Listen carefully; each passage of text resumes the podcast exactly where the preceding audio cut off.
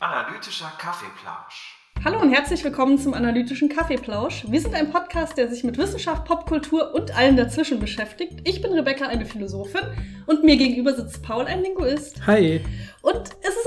100. Folge. Woo, ich wollte Party. dich abklatschen, aber ich habe Angst, dass Glaube es zu laut ist. ist. Zu laut.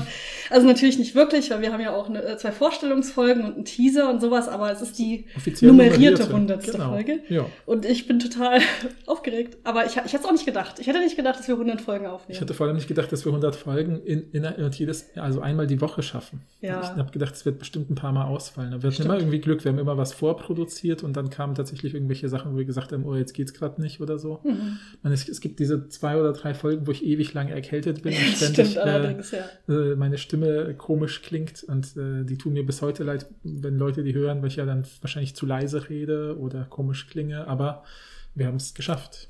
Ja. Ja. Voll. Ich hätte auch nicht gedacht, dass wir 100 Themen haben, aber unsere Themenliste ist immer noch super voll. Also, Ja, ja, was nicht stimmt. euch davon abhalten sollte, uns weiter Themen vorzustellen. Ja, aber das ist äh, vielleicht auch, weil es so ein bisschen äh, so eine Sache ist, wie manchmal begegnet man ja Dingen und sagt, hm, da würde ich mal gerne irgendwie drüber äh, länger nachdenken. Aber die einzigen Modi, die man hat, ist, eventuell spricht mich jemand drauf an im Alltag und dann kann ich vielleicht was dazu sagen. Oder ich beschäftige mich in der Wissenschaft forschungsmäßig damit. Mhm. Das ist aber mit, also einfach zu intensiv, das kann man nicht mit jedem Thema machen, schon nicht gar nicht mit 100. ähm, und dann ähm, ist das eigentlich so ein, so ein irgendwie dieses Ding dazwischen. Also ich kann es eigentlich nur jedem empfehlen, der denkt, ich habe immer so viele Ideen und kann sie nicht realisieren. Ja. Und alle können wir eh nicht realisieren, aber vielleicht ist das so ein Mittelding. Voll. Nee, finde ich Ja, auch. ja. Also es, es gab ja auch manche Themen, die wir so voll lange schon mit uns rumgeschleppt haben. Es gibt Mhm. ja mindestens noch ein Thema, was wir richtig lange miteinander rumschleppen. Zu Glaubwürdigkeit. Da müssen wir auch noch mal eine. Folge zu machen. Also Glaubwürdigkeit von fiktiven Figuren. Ja, wann, Ja. Wann, wann sagen wir, diese Person verhält sich unglaubwürdig in dieser Serie oder so? Ja, ja, also ja, ja, welche fiktionale Figur. Da haben wir so ein Konzept eigentlich zusammen entwickelt, schon, weil wir da mal einen Vortrag zu halten wollten, aber es hat sich irgendwie nicht angeboten, weil wir beide, weil wir haben dann den Vortrag nicht gehalten, Mhm. weil wir keine Zeit hatten.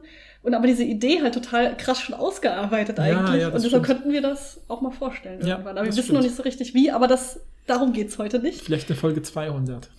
Vielleicht. ja, erstmal auch vielen Dank, dass ihr uns hört, ne, so lange, dass ihr uns unterstützt. Das, äh, also es ist immer noch überraschend für mich, dass Leute uns hören, wirklich. Mhm, Also mhm. sowohl fremde Personen als auch FreundInnen. Das ist natürlich absolut nicht selbstverständlich. Und die Leute, die uns regelmäßig hören, sind ja gar nicht mehr so fremd. Zumindest wenn sie mit uns, Oh, inter Ja, zumindest wenn sie mit stimmt, uns ja. interagieren ab und zu. Ja. Deshalb, das ist auch natürlich euch zu verdanken, weil hättet ihr, also würdet ihr uns nicht hören, würdet ihr uns nicht Feedback geben, mit uns interagieren, auf Instagram zum Beispiel, dann würden wir das auch nicht machen, weil Mhm, ich, also mhm. wir, ich glaube, wir würden das nicht machen, einfach nur um zu reden. So ein großes Ego-Ding habe ich jetzt auch nicht. Nee, ja. Sondern ich glaube, wir machen es nur, weil wir merken, dass es auch Leute interessiert und dass Leute uns Sachen vorschlagen und Mhm. uns Feedback geben und sagen, hey, das sehe ich äh, ganz anders als ihr. Das Ja. ist ja genau das, was so interessant ist an dieser ganzen Sache. ja, ja.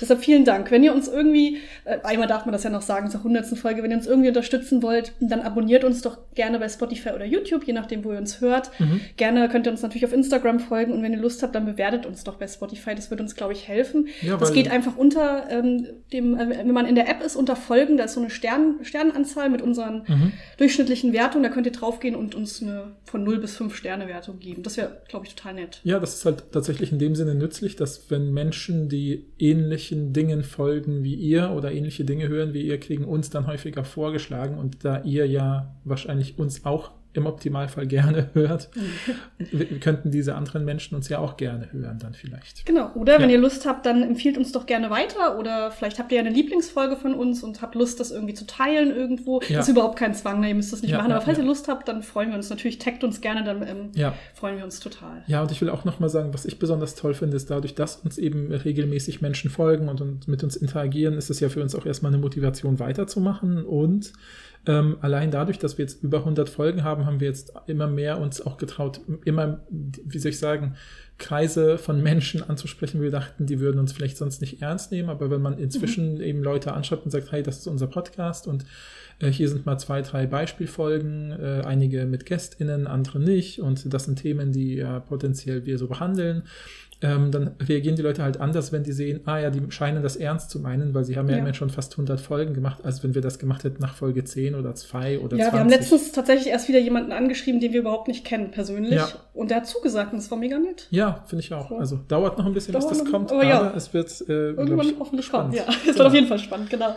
Heute machen wir, das finde ich auch ganz witzig, weil auf der einen Seite denke ich so, wir haben ja lange drüber nachgedacht, was machen wir für eine Folge, machen wir was Mhm. Spezielles für die Folge 100 und es ist ja jetzt kein spaßiges Thema, es ist irgendwie Nee. kein Partythema.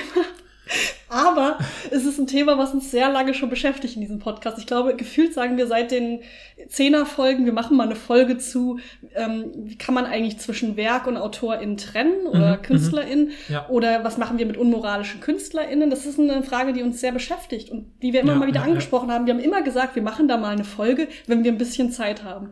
Und dann ist es natürlich nie passiert, weil wann hat man schon mal ein bisschen Zeit für ein Hobbyprojekt, Mhm, was mhm. eh schon zeitaufwendig ist in einer gewissen Weise. Und dann dachten wir jetzt einfach irgendwie zur hundertsten Folge, warum nicht? Wir machen es einfach. Äh, Wir haben einen richtig coolen Text gefunden dazu. Ja. Und, und das ist jetzt das natürlich tolle, partyhafte und das Sinn macht, das in der hundertsten Folge zu machen, ist eine Besonderheit, ne, Paul?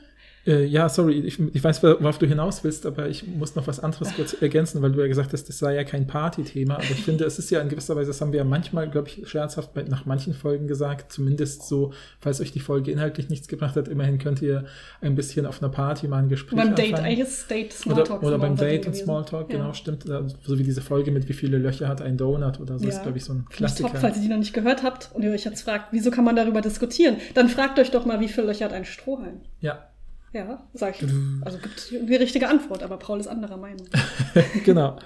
Ähm, ja, und äh, dann hat man, also deswegen, und ich habe das Gefühl, für mich ist das auch so ein Thema, was wir nicht nur so, deshalb nicht so lange nicht gemacht haben, weil wir, ähm, ähm, ja, wie soll ich sagen, keine Zeit hatten. Also ich meine, wir hatten ja auch Zeit, andere Themen vorzubereiten, sondern auch, weil ich das Thema zumindest mir immer so komplex erschien, dass ich dachte, ja, da muss man an X, Y, Z denken. Ja. Und Voll. dieser Text, den, den wir jetzt gleich besprechen werden, ist dann halt vielleicht, ist, ist ja jetzt auch neuer oder äh, ähm, ist ja sozusagen auch erst vielleicht im richtigen Moment gekommen, weil der halt hilft, so einen ersten Einblick zu kriegen. Natürlich können wir das Thema wie immer nicht komplett abhandeln, aber wir können, glaube ich, so ein paar Dinge, die so intuitiv herumfliegen, so war es zumindest bei mir, als ich den Text gelesen habe, so ein bisschen strukturieren. Mhm, Aber was du ja eigentlich wolltest, ne, warum die Folge so besonders ist, wir wollten ja, wir hatten ja ursprünglich solche wilden Ideen, wie wir filmen uns dabei oder so und äh, können Mhm. dann bei YouTube das hochladen. Und dann äh, war ich neulich einfach auf einem Geburtstag, wo dann lustigerweise eben zwei Leute waren und ich nenne jetzt deren Vornamen, dann wissen sie, dass sie gemeint sind, nämlich Julia und Jan. Und Julia ähm, kennen wir beide ja schon länger Mhm. und Jan kenne ich halt nur indirekt länger, aber so richtig gesprochen haben wir dort das erste Mal. Und äh, er sagte dann, hey, ich höre auch regelmäßig euren Podcast. Und dann meinte ich so, ah ja, äh, cool und so. Und dann hatten wir natürlich dann sofort auch viele Gesprächsthemen, weil er ja dann Dinge wusste, sozusagen äh, über mich oder über uns. Und dann habe ich eben gesagt, hey, hast du eine Idee, was wir zu einer hundertsten Folge machen könnten oder sowas? Und dann meinte er so, ja, vielleicht sowas wie so einen öffentlichen Auftritt, den ihr irgendwie filmt. Und da dachten wir, okay, dafür sind wir auf keinen Fall groß genug. ja. Ja. dann kommen so die zwei Leute aus der Familie und die drei Freunde, die Was wir voll haben. nett ist, Was natürlich. voll nett Was wär wäre, voll genau, nett. Ja. Aber Ja. ihr wisst auch, dass wir sehr awkward sind. Ich bin auf jeden Fall viel awkwarder live. Ja, ja, ja. ich glaube, ja, ja. Dass, wir, dass wir das nicht gut können. wir würden das bestimmt, also ich bin super nervös, dann würde mich 5000 Mal entschuldigen und sagen, äh, können wir doch mal neu Wir werden anfangen? super unangenehm. Ich glaube, das will niemand hören. Genau. Und dann haben wir bei, und dann äh, ging es aber trotzdem auch um so, aber der Aspekt, und den auch dann Julia gesagt hat, war sowas wie, naja, mit anderen Menschen diskutieren wäre doch dann toll danach, so nach Ja. der Folge. Und dann haben wir gedacht, irgendwie ist das äh, sozusagen diese Mehrstimmigkeit oder noch mehr Leute teilnehmen lassen an der Folge ist eigentlich cool. Und wir hatten ja schon mal diese eine Folge, wo es um Schule ging und da hatten wir auch ein paar SchülerInnen interviewt und das eingespielt. Das finde ich immer noch eine meiner Lieblingsfolgen, weil es einfach so ein bisschen mehr Diversität in den Stimmen auch ist von den Genau. unterschiedlichen Blickrichtungen. Ja, genau. Genau, deswegen haben wir gedacht, wir bei so einer Folge wie, ne, und das, jetzt kommt, jetzt schließt sich sozusagen der Kreis zu diesem, warum ist das ein Party-Thema? Weil ich glaube schon, dass das ein typisches Gespräch oft auch, auch ist, zum Beispiel in Peer Groups, dass man Ja, sagt, oh, hast du stimmt. mitbekommen, ich- KünstlerIn XY, die wir gerne hören, hö gehört haben, äh, gelesen haben, ähm, da ist jetzt das und das rausgekommen, wie gehst du denn damit um? Das ist so ein typisches. Wenn wir Äh, so einen Sketch machen, wie wir so Partyhüte haben so Kuchen, dann redest du darüber. Weißt du, ich finde, ich versuche so Party zu machen und du fragst so, und was denkst du über Kevin Spacey? Und dann Ja, so, genau, okay, genau. ja. Nee, aber ich meine, ne, ich meine, klar, wenn das jetzt schon ein bisschen ein altes Thema ist, ist das ja nicht, Ja, ja, genau. nicht relevant, aber wenn es dann sowas Wenn was ist- Neueres ist, so, wa- was hast du das mit Pamela Reif mitgekriegt? Oder Ja, so? genau, genau. Dann spricht man darüber und äh, fragt sich wegen des Umgangs. Und Ja. ich habe gedacht, äh, und deswegen passt es ja eigentlich ganz gut, da haben wir eben tatsächlich eben bei Instagram eine Umfrage gemacht und die auch in anderen alten Folgen schon ein bisschen gesagt, wer Lust hat, mit uns zu interagieren, soll sich bei uns melden und uns Nachrichten schicken oder Sprachnachrichten in dem Fall, die können wir nämlich reinstellen. Das haben wir nämlich für heute gemacht. Ja, ich freue mich total. Leute gefragt haben, so, so ungefähr in diesem Feld und dann werden wir die nachher hören und die haben uns insgesamt äh, 15 äh, Minuten Sprachmaterial geliefert. Also in, ja, genau. Also nicht jede einzelne Person, sondern wir ja. haben das zusammengeschnitten. Genau, genau. Um natürlich viele Beispiele zu haben, die Leute mhm. wirklich was angehen. Und nicht, dass man immer so auf einer akademischen Ebene über verschiedene Beispiele, die man jetzt besprechen kann, ja. irgendwie redet, sondern so, ey, ich bin halt wirklich Fan von XY und ich, ich sage euch jetzt mal, wie ich persönlich damit umgehe. Mhm, das ist ja mhm. viel interessanter. Ja, ja, und ich würde halt vielleicht vorschlagen, bevor wir jetzt tatsächlich in den Text einsteigen, können wir ja schon die erste Sequenz vielleicht einspielen und äh, um einfach so ein bisschen. Oder wollen wir über unsere Beispiele auch reden? Oder willst du Danach dann. Okay, ja. Ähm, dann lass uns mal über die anderen reden. Genau, weil ich, nur so, dass ihr es wisst, also wir haben die Leute gebeten, uns zwei Sprachnachrichten zu schicken. Eine zu dem Thema, äh, so ein bisschen, wer ist die, der, die Künstlerin, die man vielleicht mal gerne konsumiert hat oder sogar vielleicht noch gerne konsumiert, aber diese Person hat sich irgendwie in einer bestimmten Weise moralisch fehlverhalten. Mhm. Und was ist da ungefähr vorgefallen? Ja, das genau. war sozusagen Frage eins. Und äh, ihr merkt schon an der Formulierung, wie ich es mache, dass man die sofort denkt, ja, aber ist das Interessantere nicht, wie verhält man sich dann in Bezug ja, voll, auf diese klar. Person darauf? Ja, klar, das ist dann Frage zwei gewesen, weil wir wollten erstmal die Fälle sozusagen zur Diskussion stellen, ja. sie auch ein bisschen so ein bisschen äh, ähm, vielleicht quer diskutieren zu dem sozusagen, was der Text sagt, den wir haben. Und dann, in, äh, wenn wir da an einer bestimmten Stelle in der Argumentation des Textes sind, würden wir dann äh, darauf eingehen, auf äh, ähm, welche Strategien unsere HörerInnen entwickelt haben und welche Strategien vielleicht auch in dem Text äh, besprochen worden sind und wie das miteinander interagiert. Okay. Deswegen ja. hört ihr jetzt äh, einige unserer Plauschis wie, und äh, bei denen wir uns nachher natürlich auch bedanken werden und was sie über, genau, welche KünstlerInnen sie sozusagen gerne diskutiert, diskutieren würden und die, denen sie selber auch folgen oder gefolgt sind bisher. Hallo, also erstmal alles Gute zur 100. Folge. Ist voll cool, dass ihr schon so lange jetzt dabei seid und immer noch so coolen Content findet. Also macht auf jeden Fall weiter so. Genau, jetzt aber schnell zum Thema. Also das letzte Mal, als mir das so begegnet ist mit dem problematischen Künstler, war, als ich mit einem Kumpel unterwegs war und zu ihm meinte, dass ich voll gern mal in eine Wagner-Oper gehen würde. Und er meinte dann, kann man sich das überhaupt anschauen? Und ich habe so gefragt, warum nicht? Und er meinte dann, ja, das ist doch ein krasser Antisemit gewesen.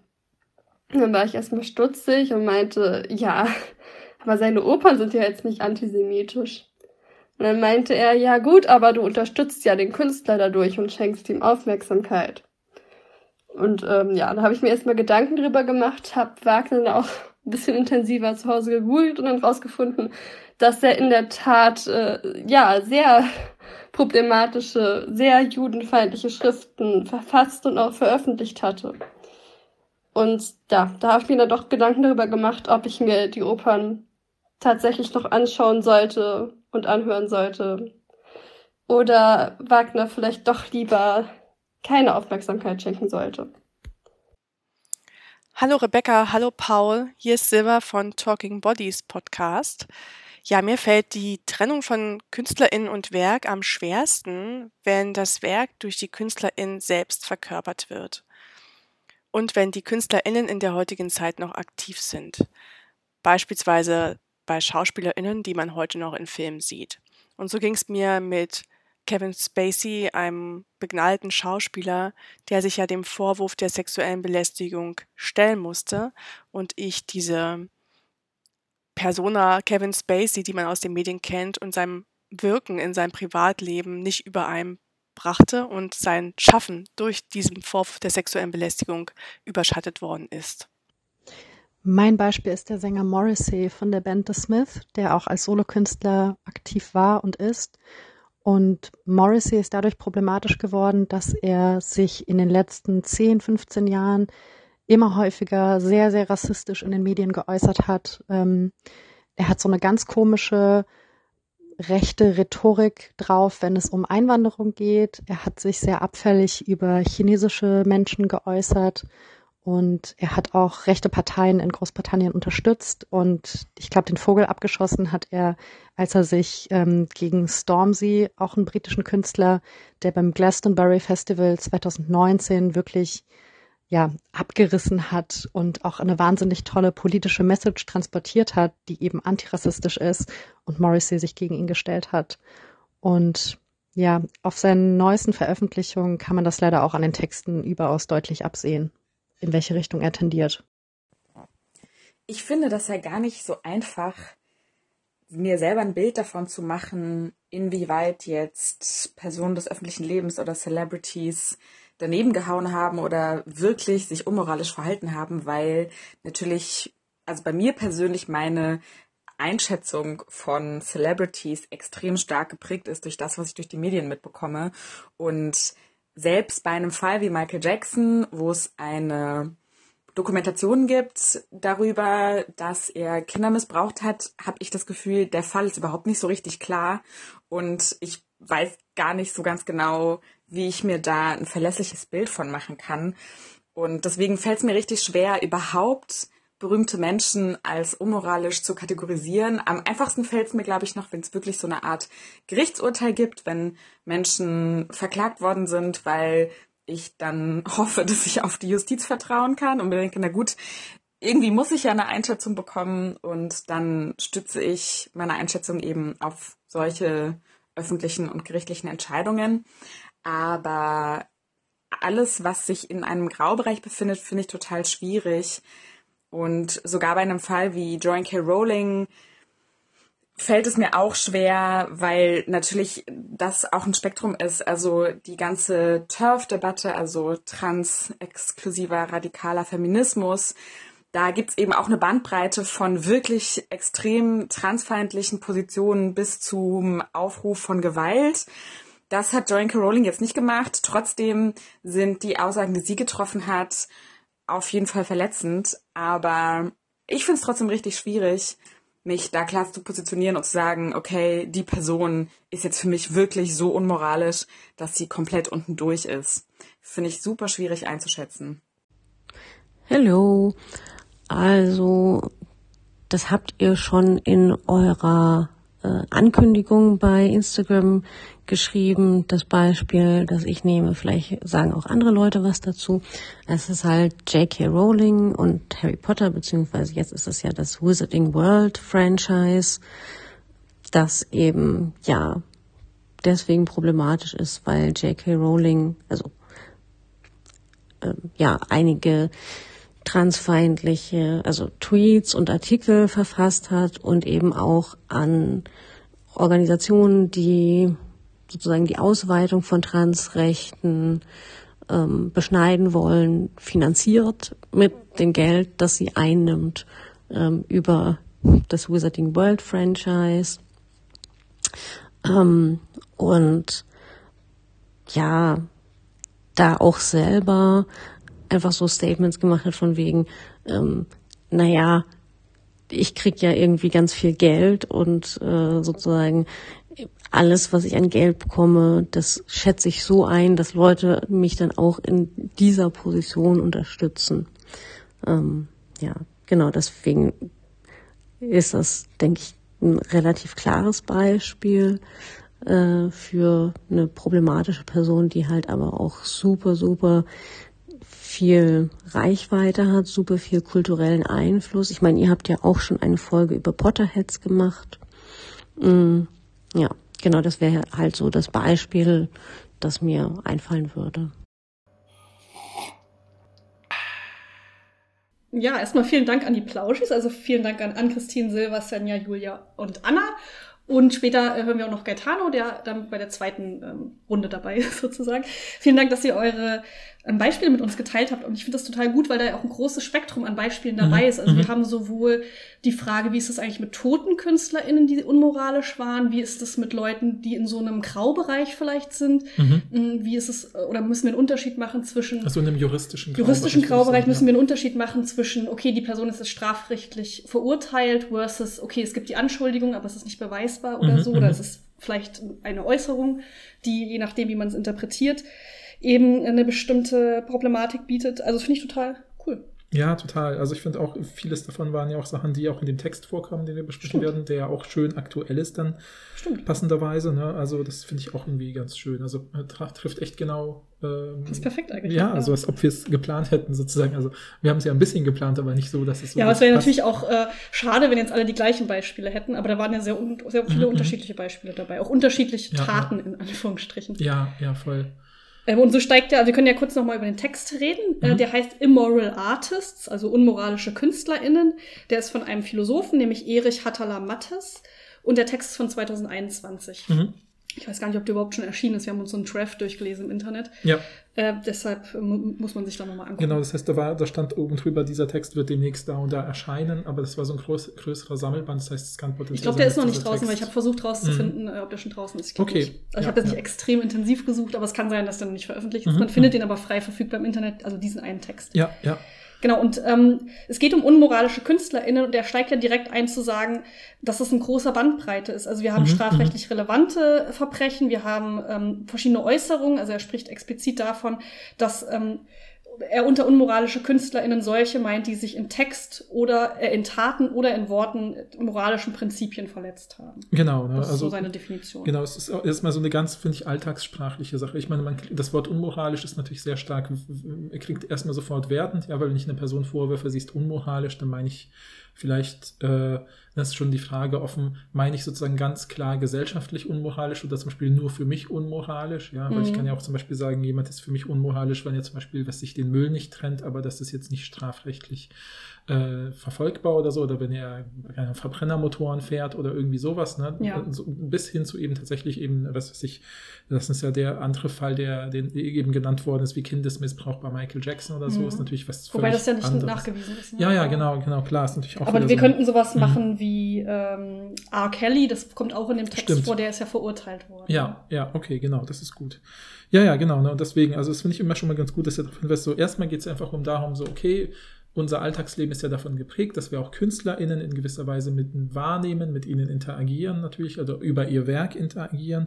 Äh, und, äh, ähm, und dann ist eben die Frage, okay, wenn sie eben gegen, äh, gegen bestimmte Werte und Normen verstoßen, die wir aber gerne vertreten sehen würden in der Allgemeinheit der Gesellschaft, welche Auswirkungen hat das tatsächlich jetzt auf den Wert ihrer Arbeit, ihres Mhm. Werks für uns, ja, und auch im zweiten Schritt dann auch äh, für uns als Publikum im Umgang damit, ja, also nennt ja direkt schon ein paar Sachen, so konsumieren wir einfach weiter, kaufen wir auch neue Produkte oder verzichten wir dann zumindest auf den Kauf, ja, äh, sollen äh, Veranstaltungen abgesagt werden oder nicht ne, Ja. von, von äh, solchen Leuten und wie gehe ich selbst auch eigentlich mit meinen eigenen Gefühlen damit um. Das Ja. ist natürlich auch sozusagen äh, losgelöst von sozioökonomischen und systemischen Fragestellungen einfach auch die Frage, was macht das mit mir, wenn ich mich vielleicht mit jemandem, jemandes Musik identifiziert habe und dann Ja. plötzlich merke, die Person ist jetzt, ja, hat jetzt faschistische Tendenzen oder so Ja. gezeigt oder so, ja.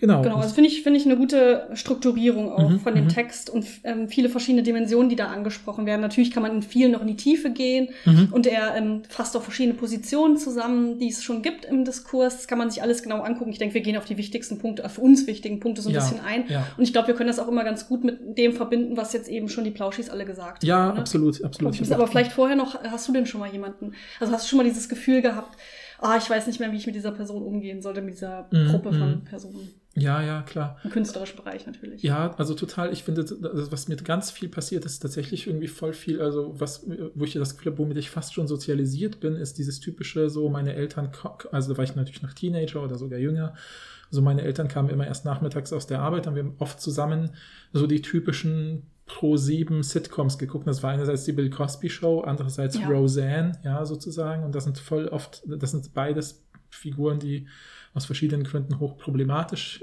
inzwischen sind. Mhm. Äh, und ähm, da habe ich aber natürlich, das ist so, das wird natürlich auch im Text Thema werden, aber da habe ich eigentlich das, nicht das Problem, dass ich das Gefühl habe, ja, das sind schöne kollektive Erinnerungen im Sinne von, okay, wir saßen als Familie da und haben dann irgendwie auch einen Bezug zu uns gesehen oder vielleicht auch nicht oder gesehen, ja, keine Ahnung.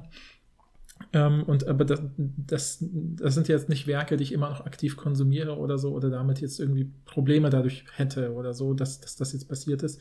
Aktueller war dann äh, eben auch äh, bei mir eben zum Beispiel auch Kevin Spacey, aber dann, das hat äh, Matthias Silva schon gesagt, ne? also im Prinzip dieses äh, ähm, dass er eben wegen äh, sexueller Nötigung äh, äh, sich ähm, ähm, vor Gericht äh, verantworten musste und äh, natürlich dann auch aus Netflix-Serie The House of Cards rausgeflogen ist und sowas, was auch gerechtfertigt war. Also ich wüsste auch gar nicht, wie man damit hätte anders umgehen sollen, aber gehen wir auch später noch drauf Mhm. ein. Dann gibt es noch diesen Stand-up-Comedian Louis C.K., Mhm. äh, der wegen so ähm, den ich vorher total gerne in kurzen Clips anderen Leuten geschickt habe, weil er meiner Ansicht nach bestimmte Alltagsdinge ganz toll perspektiviert hat und so. Mhm. Und äh, das äh, und dann hat er ja aber diese auch wegen sexueller Belästigung äh, ähm, hat er eben auch Anzeigen bekommen und ähnliches mehr. Und da, da habe ich dann auch einfach gedacht so okay gerade und da werden wir auch glaube ich im Text wieder darauf eingehen an einer bestimmten Stelle weil er oft auch Bezüge zu solchen Sachen macht in seinen Stand-up-Shows, also sowas wie so Umgang mit ähm, sexualisierten Gedanken, sage ich jetzt ja, mal, oder ja. sowas. Ne? Das ist jetzt alles so anders gefärbt, dass, dass ich das nicht mehr, dass ich jetzt nicht sagen kann, der Gag ist aber immer noch gut oder so. Mhm. Ich kann mhm. das dann nicht mehr von. Das trennen. werden wir ja auch gleich nochmal ja, gucken, wie, wenn die Ästhetik und Moral mhm. verschwimmt, weil das finde ich auch am Wobei, das finde ich fast am einfachsten mhm, mhm eigentlich. Und ich glaube, eine, eine der Sachen, die ich am aktivsten aktuell sozusagen genau verfolge, ist tatsächlich, weil ich ja so ein Videospiele-Fan bin, sind diese ganzen Diskurse, die gehen aber schon ins Systemische rein, also in so systemische Fragestellungen, sozioökonomische Fragestellungen, dass natürlich in der Videospielindustrie ganz viel so Arbeits- Missbrauch und auch Machtmissbrauch mhm. passiert. Also es gibt diese Videospielefirma Blizzard, ja, die hat ganz viele bekannte Videospiele gemacht, wie so StarCraft und also das ist so eins der bekanntesten und am meisten gespielten Strategiespiele. Oder jetzt kommt gleich gerade auch von den Diablo 4, so ein Action-Rollenspiel oder sowas, wo ich auch die ersten zwei Teile voll gern gespielt habe.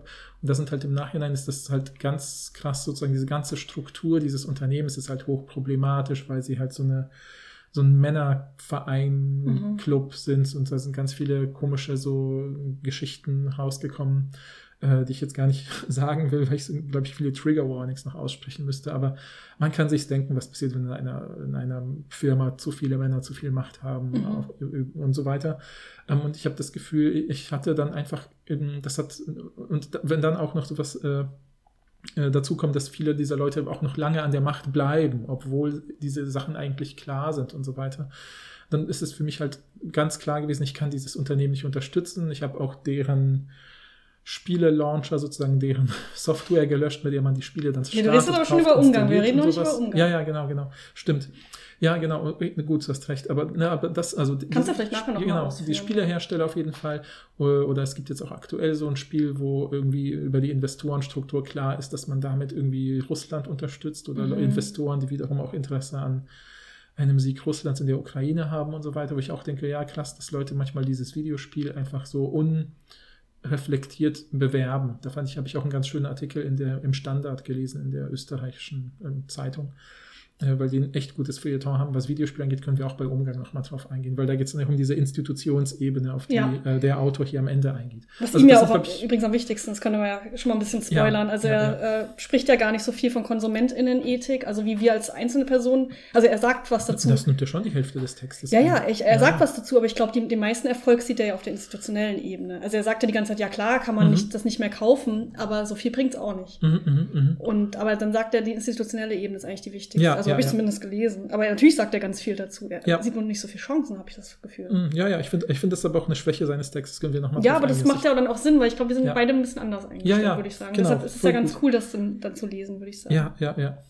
Genau, was hast du denn? Du musst das jetzt auch noch kurz sagen. Ja, also ich meine, ich kann natürlich auch über J.K. Rowling reden, weil ich auch ein ganz großes Problem mit ihr habe, aber ähm, da haben ja jetzt schon zwei ja. Leute was zu gesagt. Außerdem können wir dann ja im Umgang vielleicht noch mal drüber reden, je nachdem, was die anderen auch vorgeschlagen haben ähm, können wir ja auch nochmal über, über Sachen wie Boykott und so reden. Mhm. Äh, ich habe es äh, auch erst vor einer Weile gehabt. Ich ähm, war als, äh, als Teenagerin, war ich richtig krasser Simple Plan-Fan. Das ist so eine Pop-Punk-Band mhm.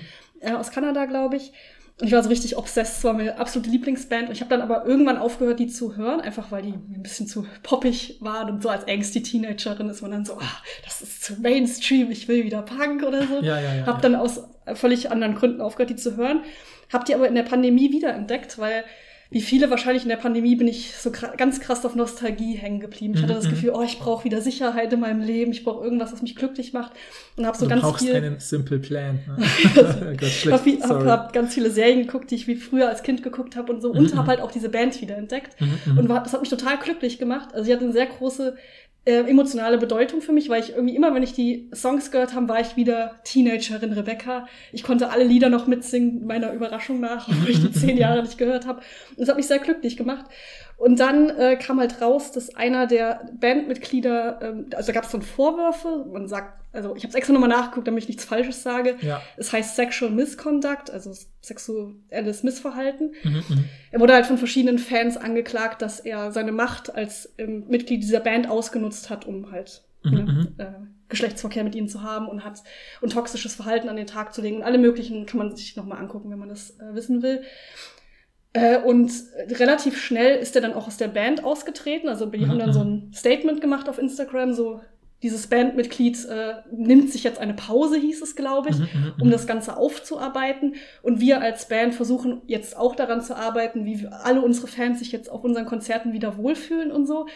Wo man, wo ich so dachte, hm, okay, ja, das ist ja schon mal gut. Also, dass die das auch anerkennen. Ich, Mhm, mhm. ob die das jetzt wirklich gemacht haben, da, sich daran zu, weiß ich natürlich nicht Ja, ja, ja. hoffen wir mal, äh, nehmen wir es mal positiv und sagen, okay, die haben an sich gearbeitet. Aber es gab dann ganz viele noch so Gerüchte, so von wegen, dass es vielleicht auch andere Bandmitglieder betrifft. Und viele haben halt gesagt, ja gut, das ist ja unwahrscheinlich, dass die das nicht mitgekriegt haben. Wenn das auf Tour Mhm, passiert mhm, ist, mhm. machen die sich nicht auf eine gewisse Art und Weise mitschuldig. Mhm. Und ich wusste ehrlich gesagt nicht so richtig, wie ich damit umgehen sollte, weil ich das Gefühl hatte, okay, ähm, die, dieses Bandmitglied ist ausgeschieden. Kann ich die jetzt trotzdem noch weiter hören, weil der ist ja jetzt nicht mehr Teil der Band. Gleichzeitig, klar, ist es irgendwie komisch, dass die angeblich nichts davon mitgekriegt haben. Und jetzt ist es halt auch so, dass die schon relativ offensichtlich Musik für jüngere Leute machen. Also so Mhm, dieses klassische, niemand versteht mich, ich bin einziger auf der Welt, ähm, alle hassen mich, ich weiß nicht, wie ich damit umgehen soll. Und das ist halt so Musik dafür. Das ist natürlich auch perfekt für mich gewesen. Ähm, und es kam mir dann, als ich das dann wieder gehört habe, nach diesen Anschuldigungen so komisch intentional vor. Und ich will das Mhm. niemandem vorwerfen, das Ja, ist ja, bestimmt ja, nicht so. Aber ich dachte die ganze Zeit, krass, die äh, targeten ja so eine relativ junge weibliche, weibliches Publikum und dass es jetzt diese Vorwürfe gibt, das kommt mir richtig eklig plötzlich vor. Ne? Wie gesagt, ich möchte da keinen Ja. Zusammenhang sehen, Ja, aber ja, es war in meinem Kopf dann plötzlich so. Und deshalb, ähm, ja, war das ein großes, großer Struggle in mir Mhm, irgendwie. mhm, Ich kann ja nachher sagen, was ich gemacht habe, aber. Ja, das ist mein Beispiel. Nee, genau. Also ich glaube, ne, deswegen meine ich, ich glaube, wir alle haben solche Beispiele im Kopf und das ist ja auch ein Thema, was zu Recht, finde ich, auch stärker ins öffentliche Bewusstsein rückt. Und da zitiert ja auch später äh, ähm, äh, der Autor ein paar interessante Positionen dazu, so Mhm. was sich geändert hat. Das finde ich auch ganz spannend. Aber wir können ja vielleicht erstmal durch seine Argumente durchgehen, Ja. weil ich war schon eben auch mit von dem Text äh, äh, ähm, total ähm, also ja, überrascht. Klingt so, als ob ich was Negatives erwartet, aber ich fand das gut, wie ähm, es strukturiert ist, weil ich wüsste gar nicht, wo ich anfangen soll. Ja, Also ja, wenn ich mit zu ja, dem ja, Thema was voll. sagen soll. Das war, glaube ich, auch einer der Gründe, warum wir mit dem Thema so lange, das stand, glaube ich, so gefühlt seit Folge 6 auf unserer Liste, machen wir noch irgendwann und äh, jetzt machen wir es erst bei Folge 100, weil es so schwierig ist, das vorzustrukturieren. Mhm. Aber ich finde, er macht erstmal einen guten, Gute- guten gute Einstieg Übersicht, ja. äh, und sagt halt am Anfang, okay, also sowas wie ähm, Diskussionen über das ethische, moralische an Kunst, Kunstwerken gibt es eigentlich schon lange in der Philosophiegeschichte. Und im Prinzip lässt sich das einmal auf diese Frage runterbrechen, sind Mängel, sind moralische Mängel, die man irgendwie an Kunst herantragen kann, zugleich auch ästhetische Ja, Mängel. Also ja, ne, so ja. nach dem Motto, wird ein Kunstwerk schlechter, wenn man weiß, äh, keine Ahnung, es ist Propaganda für Gewalt gegen eine Minderheit oder so. Also Ja. in, in, die steckt mit dahinter oder so. Ja, also wenn man zum Beispiel jetzt, ne, also eben diese Frage, die ja zum Beispiel, glaube ich, an Christine eben aufgebracht hat mit, mit Wagner, so, dass Mhm. man sagt, ne, okay, er war offensichtlich antisemitisch. Ähm, äh, und und in seinen Werken ist vielleicht auf der Oberfläche nicht zu sehen, aber gibt es dann vielleicht darunter eine drun- darunterliegende Mhm.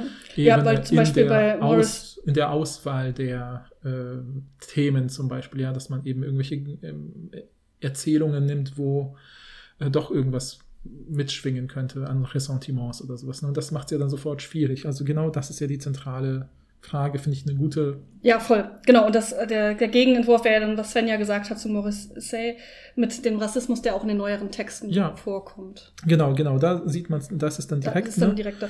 Genau, also dieser, dieser Zusammenhang zwischen Ästhetik und Moral fand ich auch gut. Und dann Mhm. meinte er, okay, viele Leute in der Debatte sagen, okay, eigentlich müssen, müssen wir beides unabhängig voneinander betrachten. Ästhetik mhm, und mhm. Moral sind zwei verschiedene Dinge.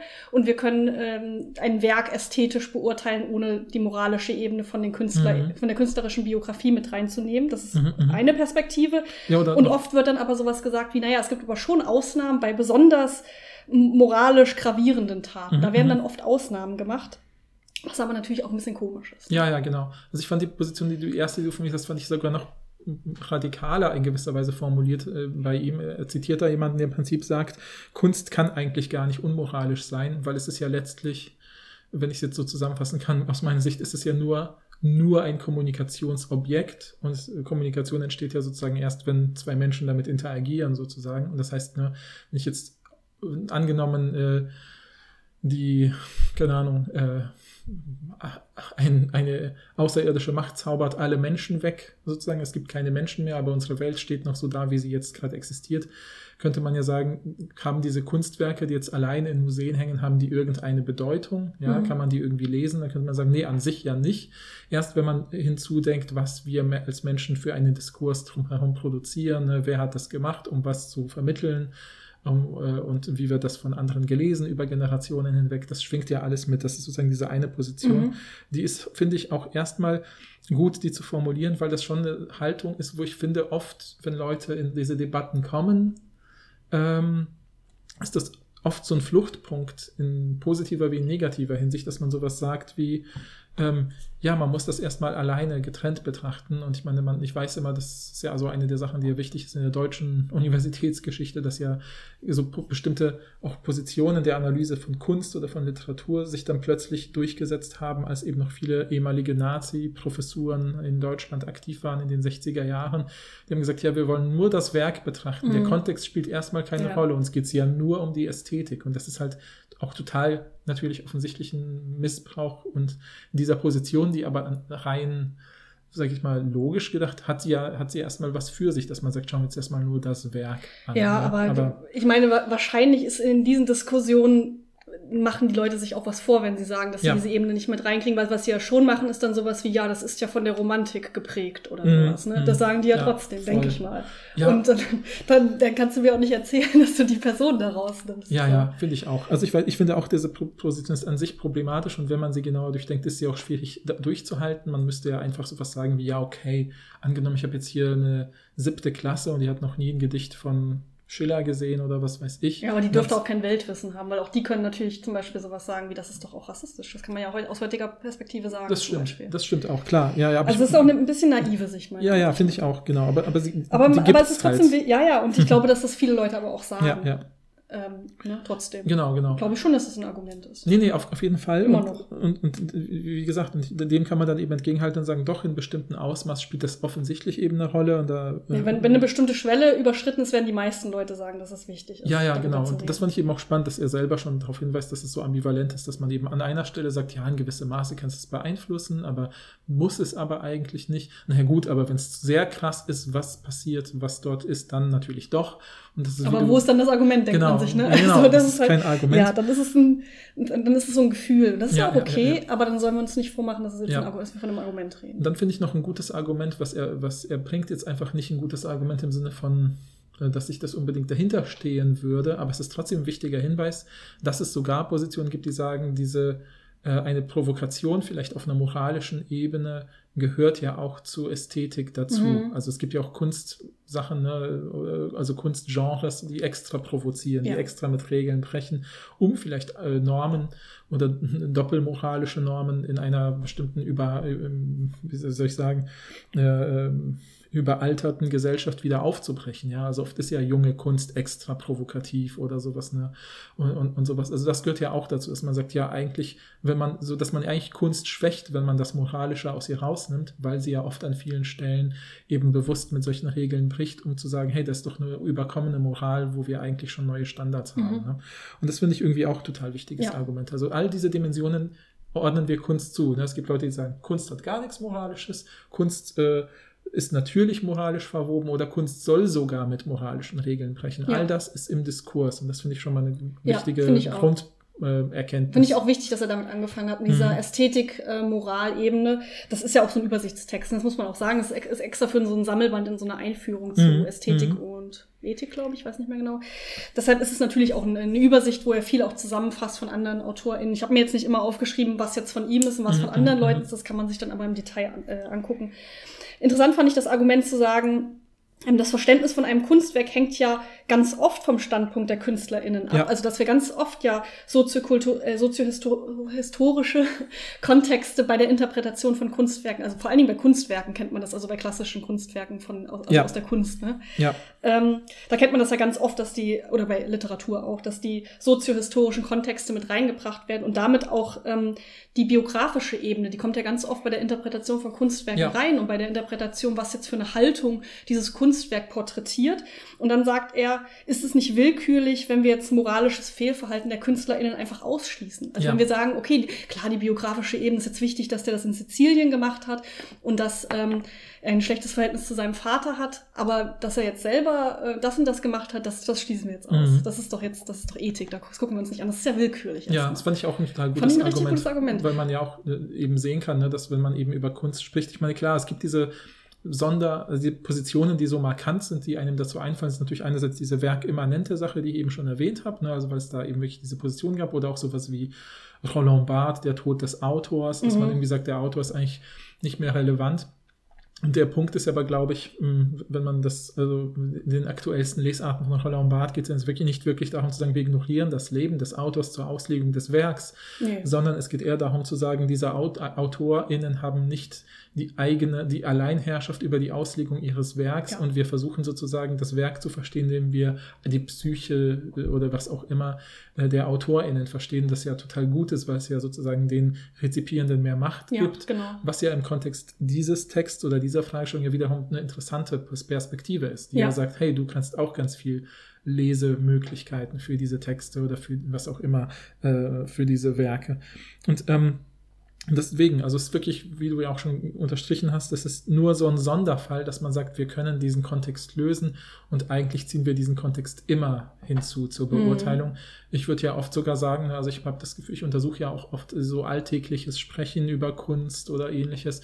Und das ist eins der zentralen Argumente, dass Leute zum Beispiel einander für Ausstellungen, für Theaterbesuche begeistern, wenn sowas sagen wie, hey, die Person kommt aus China und muss da total, musste da total lange unter einer Meinungsdiktatur leben und jetzt äh, äh, hier mit, setzt sie sich mit freier Meinungsäußerung und solchen Themen auseinander. Und so, das ist ja viel interessanter, als eben zu sagen, nur über das Werk an sich zu sprechen. Ja, oft kann man ja über die Person, die Intentionen, Mhm. die man hineinliest, überhaupt so eine Identifikation und Motivation schaffen, sich mit der Kunst auseinanderzusetzen. Deswegen wäre es wirklich komisch, das auszublenden. Aber wird er tatsächlich schon gemacht. Also es hat, hat er, glaube ich, schon einen Punkt. Und ich Ja, fand es ja. auch interessant, darüber nachzudenken, ob es einen Unterschied macht zwischen moralischem Fehlverhalten und moralischem, guten moralischen Verhalten. Mhm. Und da habe ich gerade äh, vor allem drüber nachgedacht bei äh, SchauspielerInnen, weil ich glaube, bei Leuten, die Kunst schaffen, also so im, im klassischen Sinne Kunst schaffen, wie ähm, KünstlerInnen, die etwas Mhm, malen mhm, beispielsweise oder ähm, AutorInnen, die ein Buch schreiben,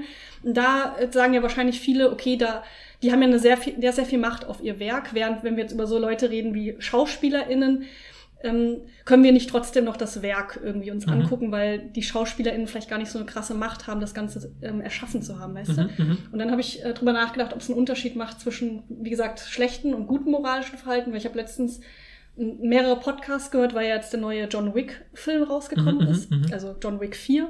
Die ich übrigens alle nicht geguckt habe, ich interessiere mich auch gar nicht dafür. Ich habe einfach nur diese Podcasts gehört, Ja, frag mich ja, nicht ja. warum.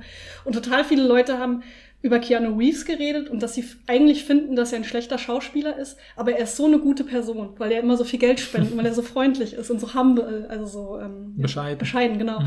Und dass sie ihn deshalb so gut finden. Dann dachte ich so, ist auch ein bisschen, ich dachte kurz, ist auch ein bisschen absurd. Weil nichts gegen Keanu Reeves, ne? Mhm, mhm, mhm. Ich finde es toll, dass er so offensichtlich ein, ein netter Mensch ist, ne? Ja. Aber das scheint ja auch für Leute dann, für manche Leute von Bedeutung zu sein, wenn sie sein schauspielerisches Talent oder sein, seine Persona oder so Ja. beurteilen, als positives Beispiel.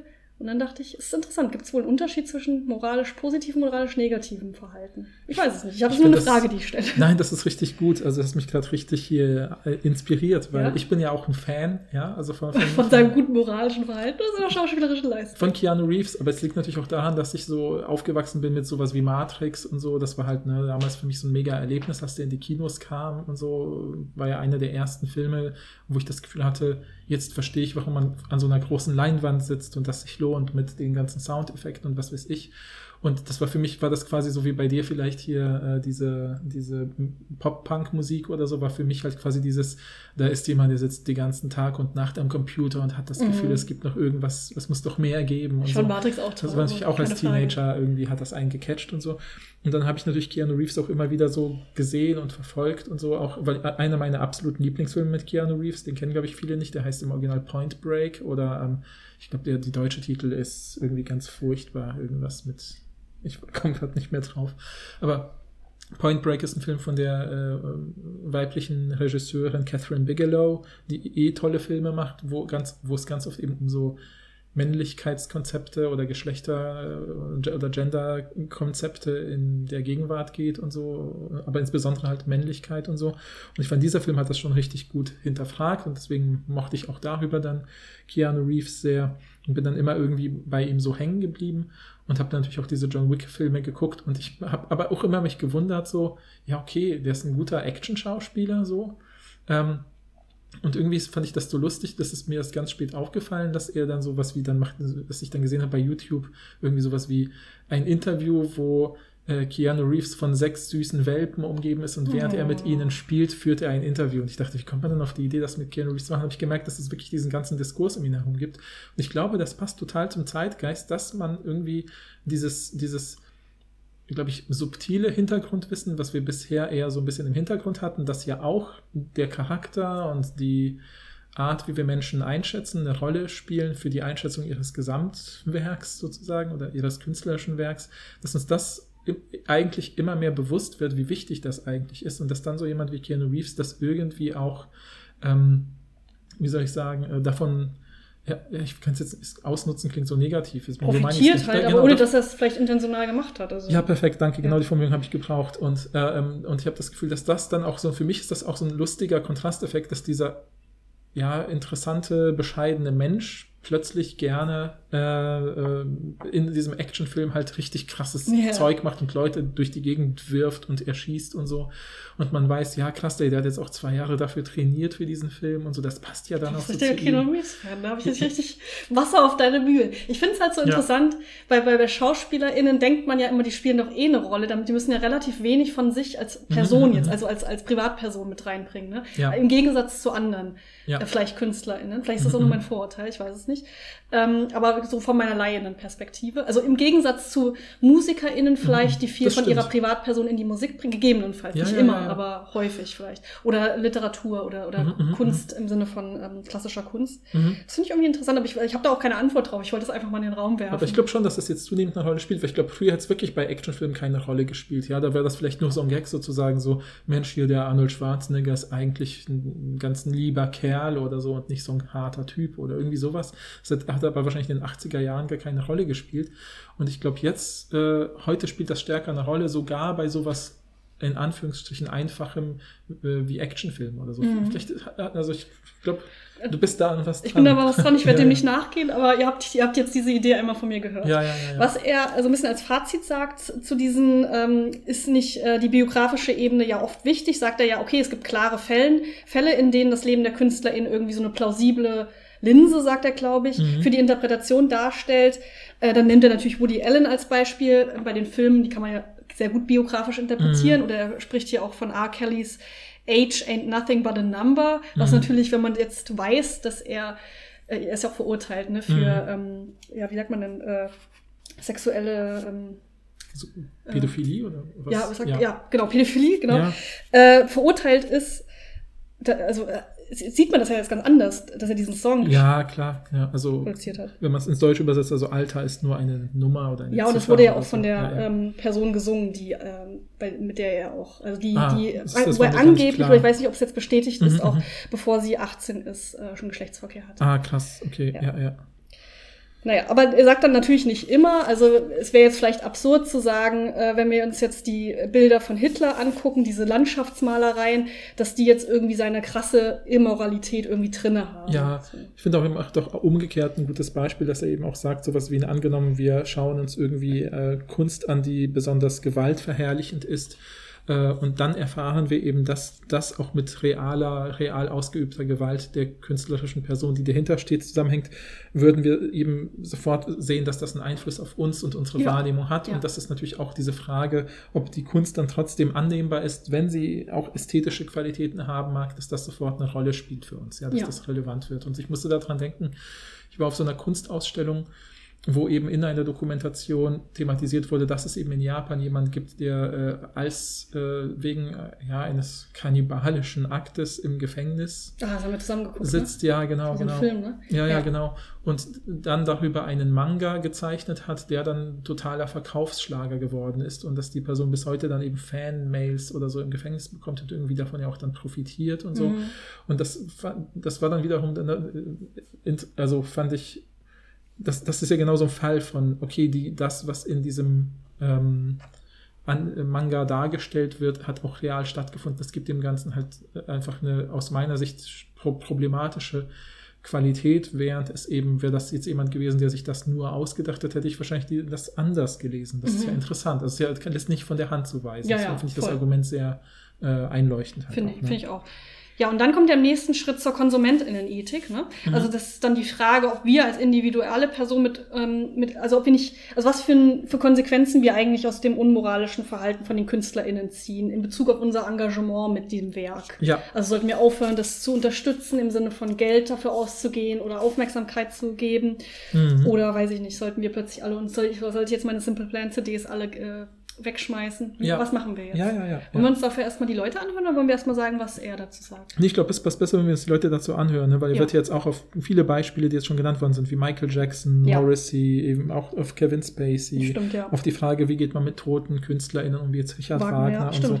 Also ich glaube, und, und, natürlich auch eine so... Jackie Rowling sagt da auch ein bisschen was, ist aber relativ wenig. Genau, genau. Aber, aber kommt ja auch später nochmal drauf zurück, wenn es um diese institutionellen Sachen geht. Ich glaube, das passt sogar besser zu Rowling, weil sie ja in gewisser Weise durch das, was ja Anna zu Recht gesagt hat, das ist ja inzwischen so ein Franchise ist, ne, mit diesem Wizarding World und so ein Kram, ja. dass man irgendwie sagt, äh, ähm, unterstützt, da, da unterstützt, kann man, man kann, kommt ja nicht dran vorbei, sie nicht zu unterstützen und so weiter. Was spielt das für eine Rolle, so dieses indirekte? Ja, da kannst du sie nicht mehr unterstützen.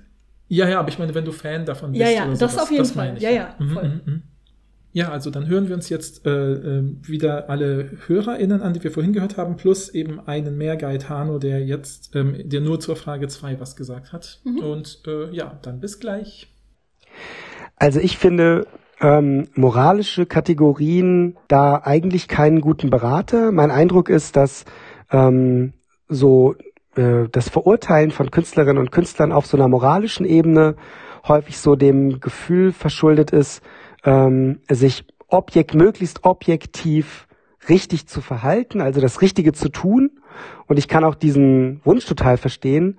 Aber ich kann zumindest bei mir selber beobachten, dass Sympathie eigentlich ein viel wichtigerer Faktor ist. Also wenn ich jemanden sympathisch oder unsympathisch finde, dann hat das viel stärkere Auswirkungen auf mein, mein Konsumverhalten. Und ich kann beispielsweise auch mir super viel, also super schnell ein Beispiel überlegen, dass ich eine äh, ein unmoralisches Verhalten, zum Beispiel einen Steuerbetrug oder ähm, ja, von mir aus eine Affäre oder sowas, ähm, bei einem Künstler oder einer Künstlerin verzeihen könnte und bei einem anderen nicht. Und ähm, das hängt immer einfach auch damit zusammen, wie sympathisch oder unsympathisch ich jemanden finde. Und ich glaube, es hängt auch stark damit zusammen, wie der Öffentlichkeitsdiskurs ist. Also beispielsweise weiß man ja von unglaublich vielen Rockstars der 70er, 80er äh, und vielleicht auch 90er, dass die ähm, massenweise auch da minderjährige Groupies in ihre Hotels und Busse genommen haben. Also man weiß das irgendwie von den Stones und von äh, David Bowie und so weiter.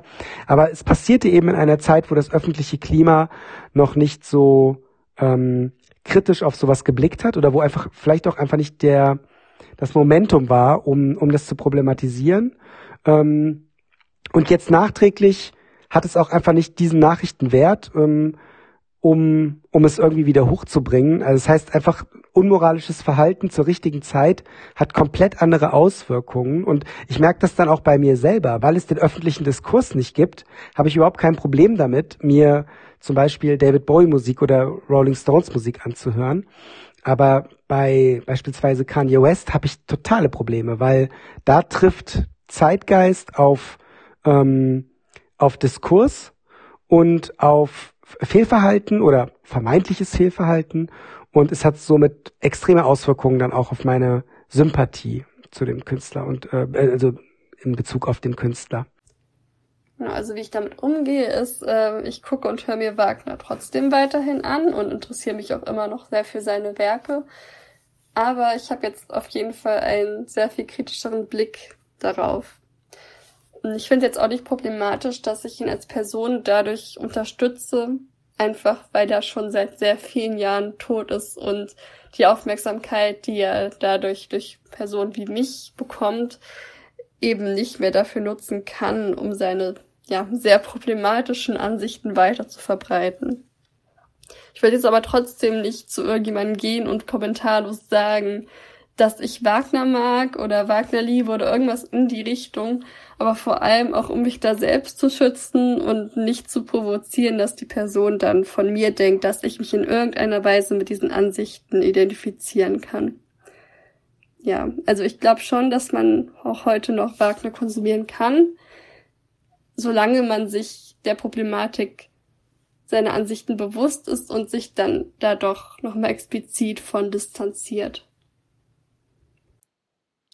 Ich bin dann so damit umgegangen, dass ich Filme und Serien gemieden habe, was relativ einfach war, denn die Klassiker hatte ich gesehen und die Serie House of Cards auch. Und nach diesem Vorwurf und der Anklage kam ja auch nichts Neues hinterher.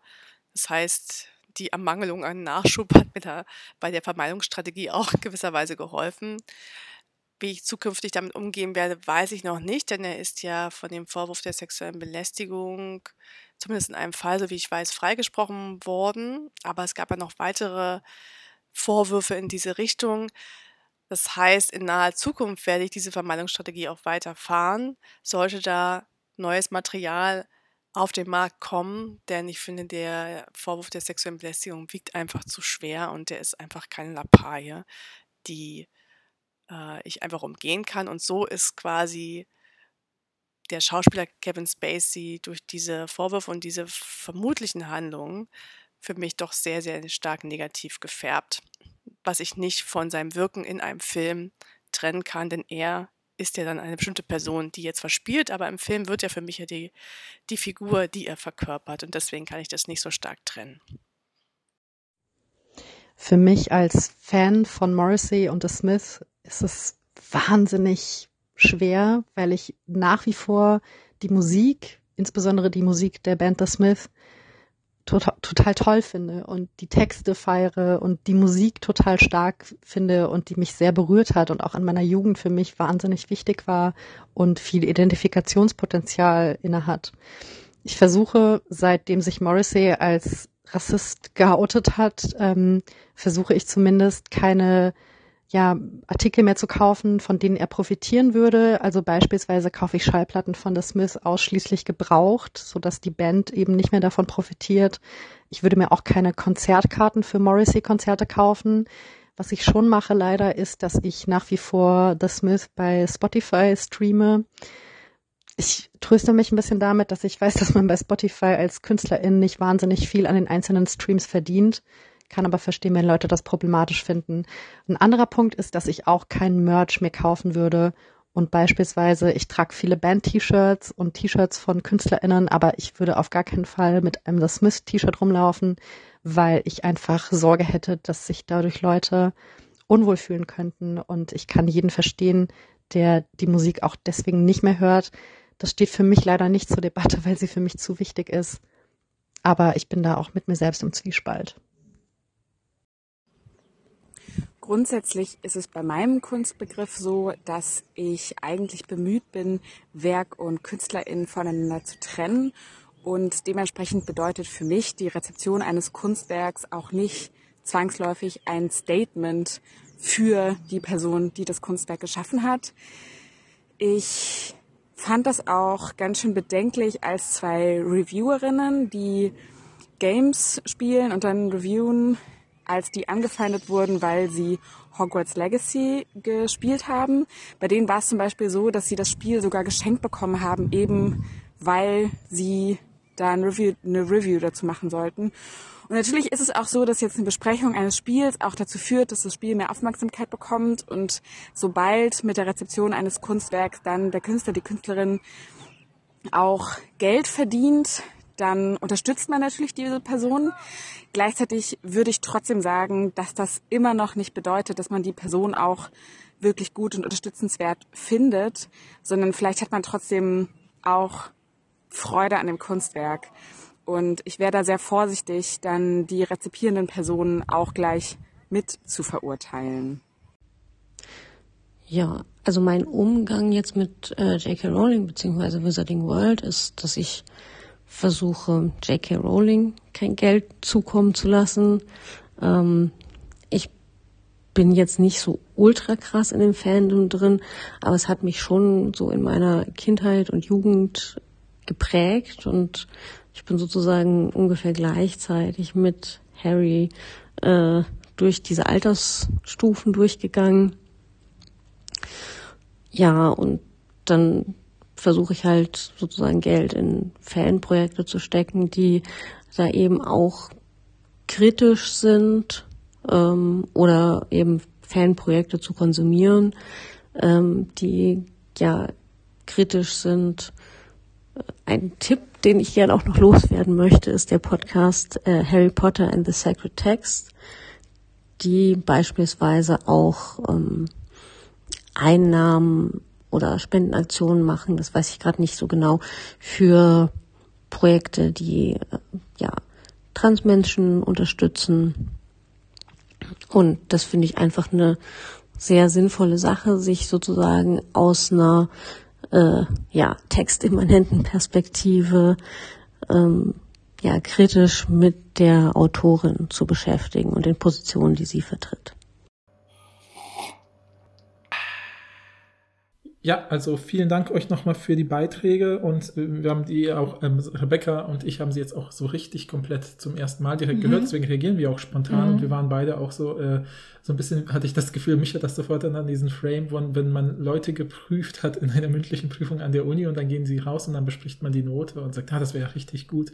Und wir waren jetzt die ganze Zeit so, ah toll, die sagen so viele Sachen, auf die wir auch Bezug nehmen können, weil der Text auch darauf Bezug ja. nimmt. Deswegen wirklich vielen Dank nochmal, dass ihr euch die Zeit voll. genommen habt. ich würde auch voll gerne mit, mit allen von denen jetzt nochmal direkt darüber reden. Das ist natürlich ja. immer schade, dass man die Person, dass man sich nachfragen kann, aber ja. äh, ihr könnt natürlich voll gerne in den Kommentaren nochmal was dazu sagen. Ja, bitte, bitte sehr gerne. Ne? Wir werden ja jetzt auch in gewisser Weise auf euch eingehen und reagieren und wenn euch da noch was einfallen sollte, dann schreibt was dazu und wir können das ja auch in irgendeiner Folge, das machen wir selten, aber manchmal, wenn wir haben schon immer wieder uns die Möglichkeit offen gehalten, halten, wenn zum Beispiel in irgendeinem Kommentar oder Beitrag noch irgendeine wichtige Info kommt, wo wir denken, das sollten wir noch äh, korrigieren oder ausdifferenzieren, dann würden wir das auch in einer kommenden Voll. Folge an, im Anschluss machen. Vor allen Dingen, weil es wird ja auch noch äh, sozusagen einen zweiten Teil dazu geben, weil wir reden ja nicht nur über die Trennung von Kunst und äh, KünstlerInnen, sondern wir wollen ja auch über die Trennung von WissenschaftlerInnen und Werk reden, irgendwann mhm, mal. Das ist mhm. jetzt nicht, also nicht, nicht in näherer Zukunft, aber das haben ja. wir auch vor. Also wie gehen wir mit so Leuten ähm, eben um, die wissenschaftlich äh, aktiv sind, aber ja. zum Beispiel vielleicht strafrechtlich relevante Taten begangen haben mhm. oder vielleicht eben in dem Werk etwas zum Beispiel Rassistisches ist ja. Oder ne, solche Sachen. Das ist ja auch, das genau. sind vielleicht ähnliche Argumente, aber nicht immer, würde ich sagen. Und mhm, ich mhm. hab, weiß auch gar nicht genau, wie ich damit umgehe, so richtig. Ob ich das, da ähnliche. Ich habe auch das Gefühl, es sind ähnliche, sag ich mal, Ausgangspunkte, die aber teilweise zu anderen Dingen führen. Glaube ich auch. Und ja, deshalb können wir, wenn wir diese Folge machen, ja auch davor noch mal ein bisschen äh, mhm, reden, mhm. was noch mal von euch kam, ja. gerne.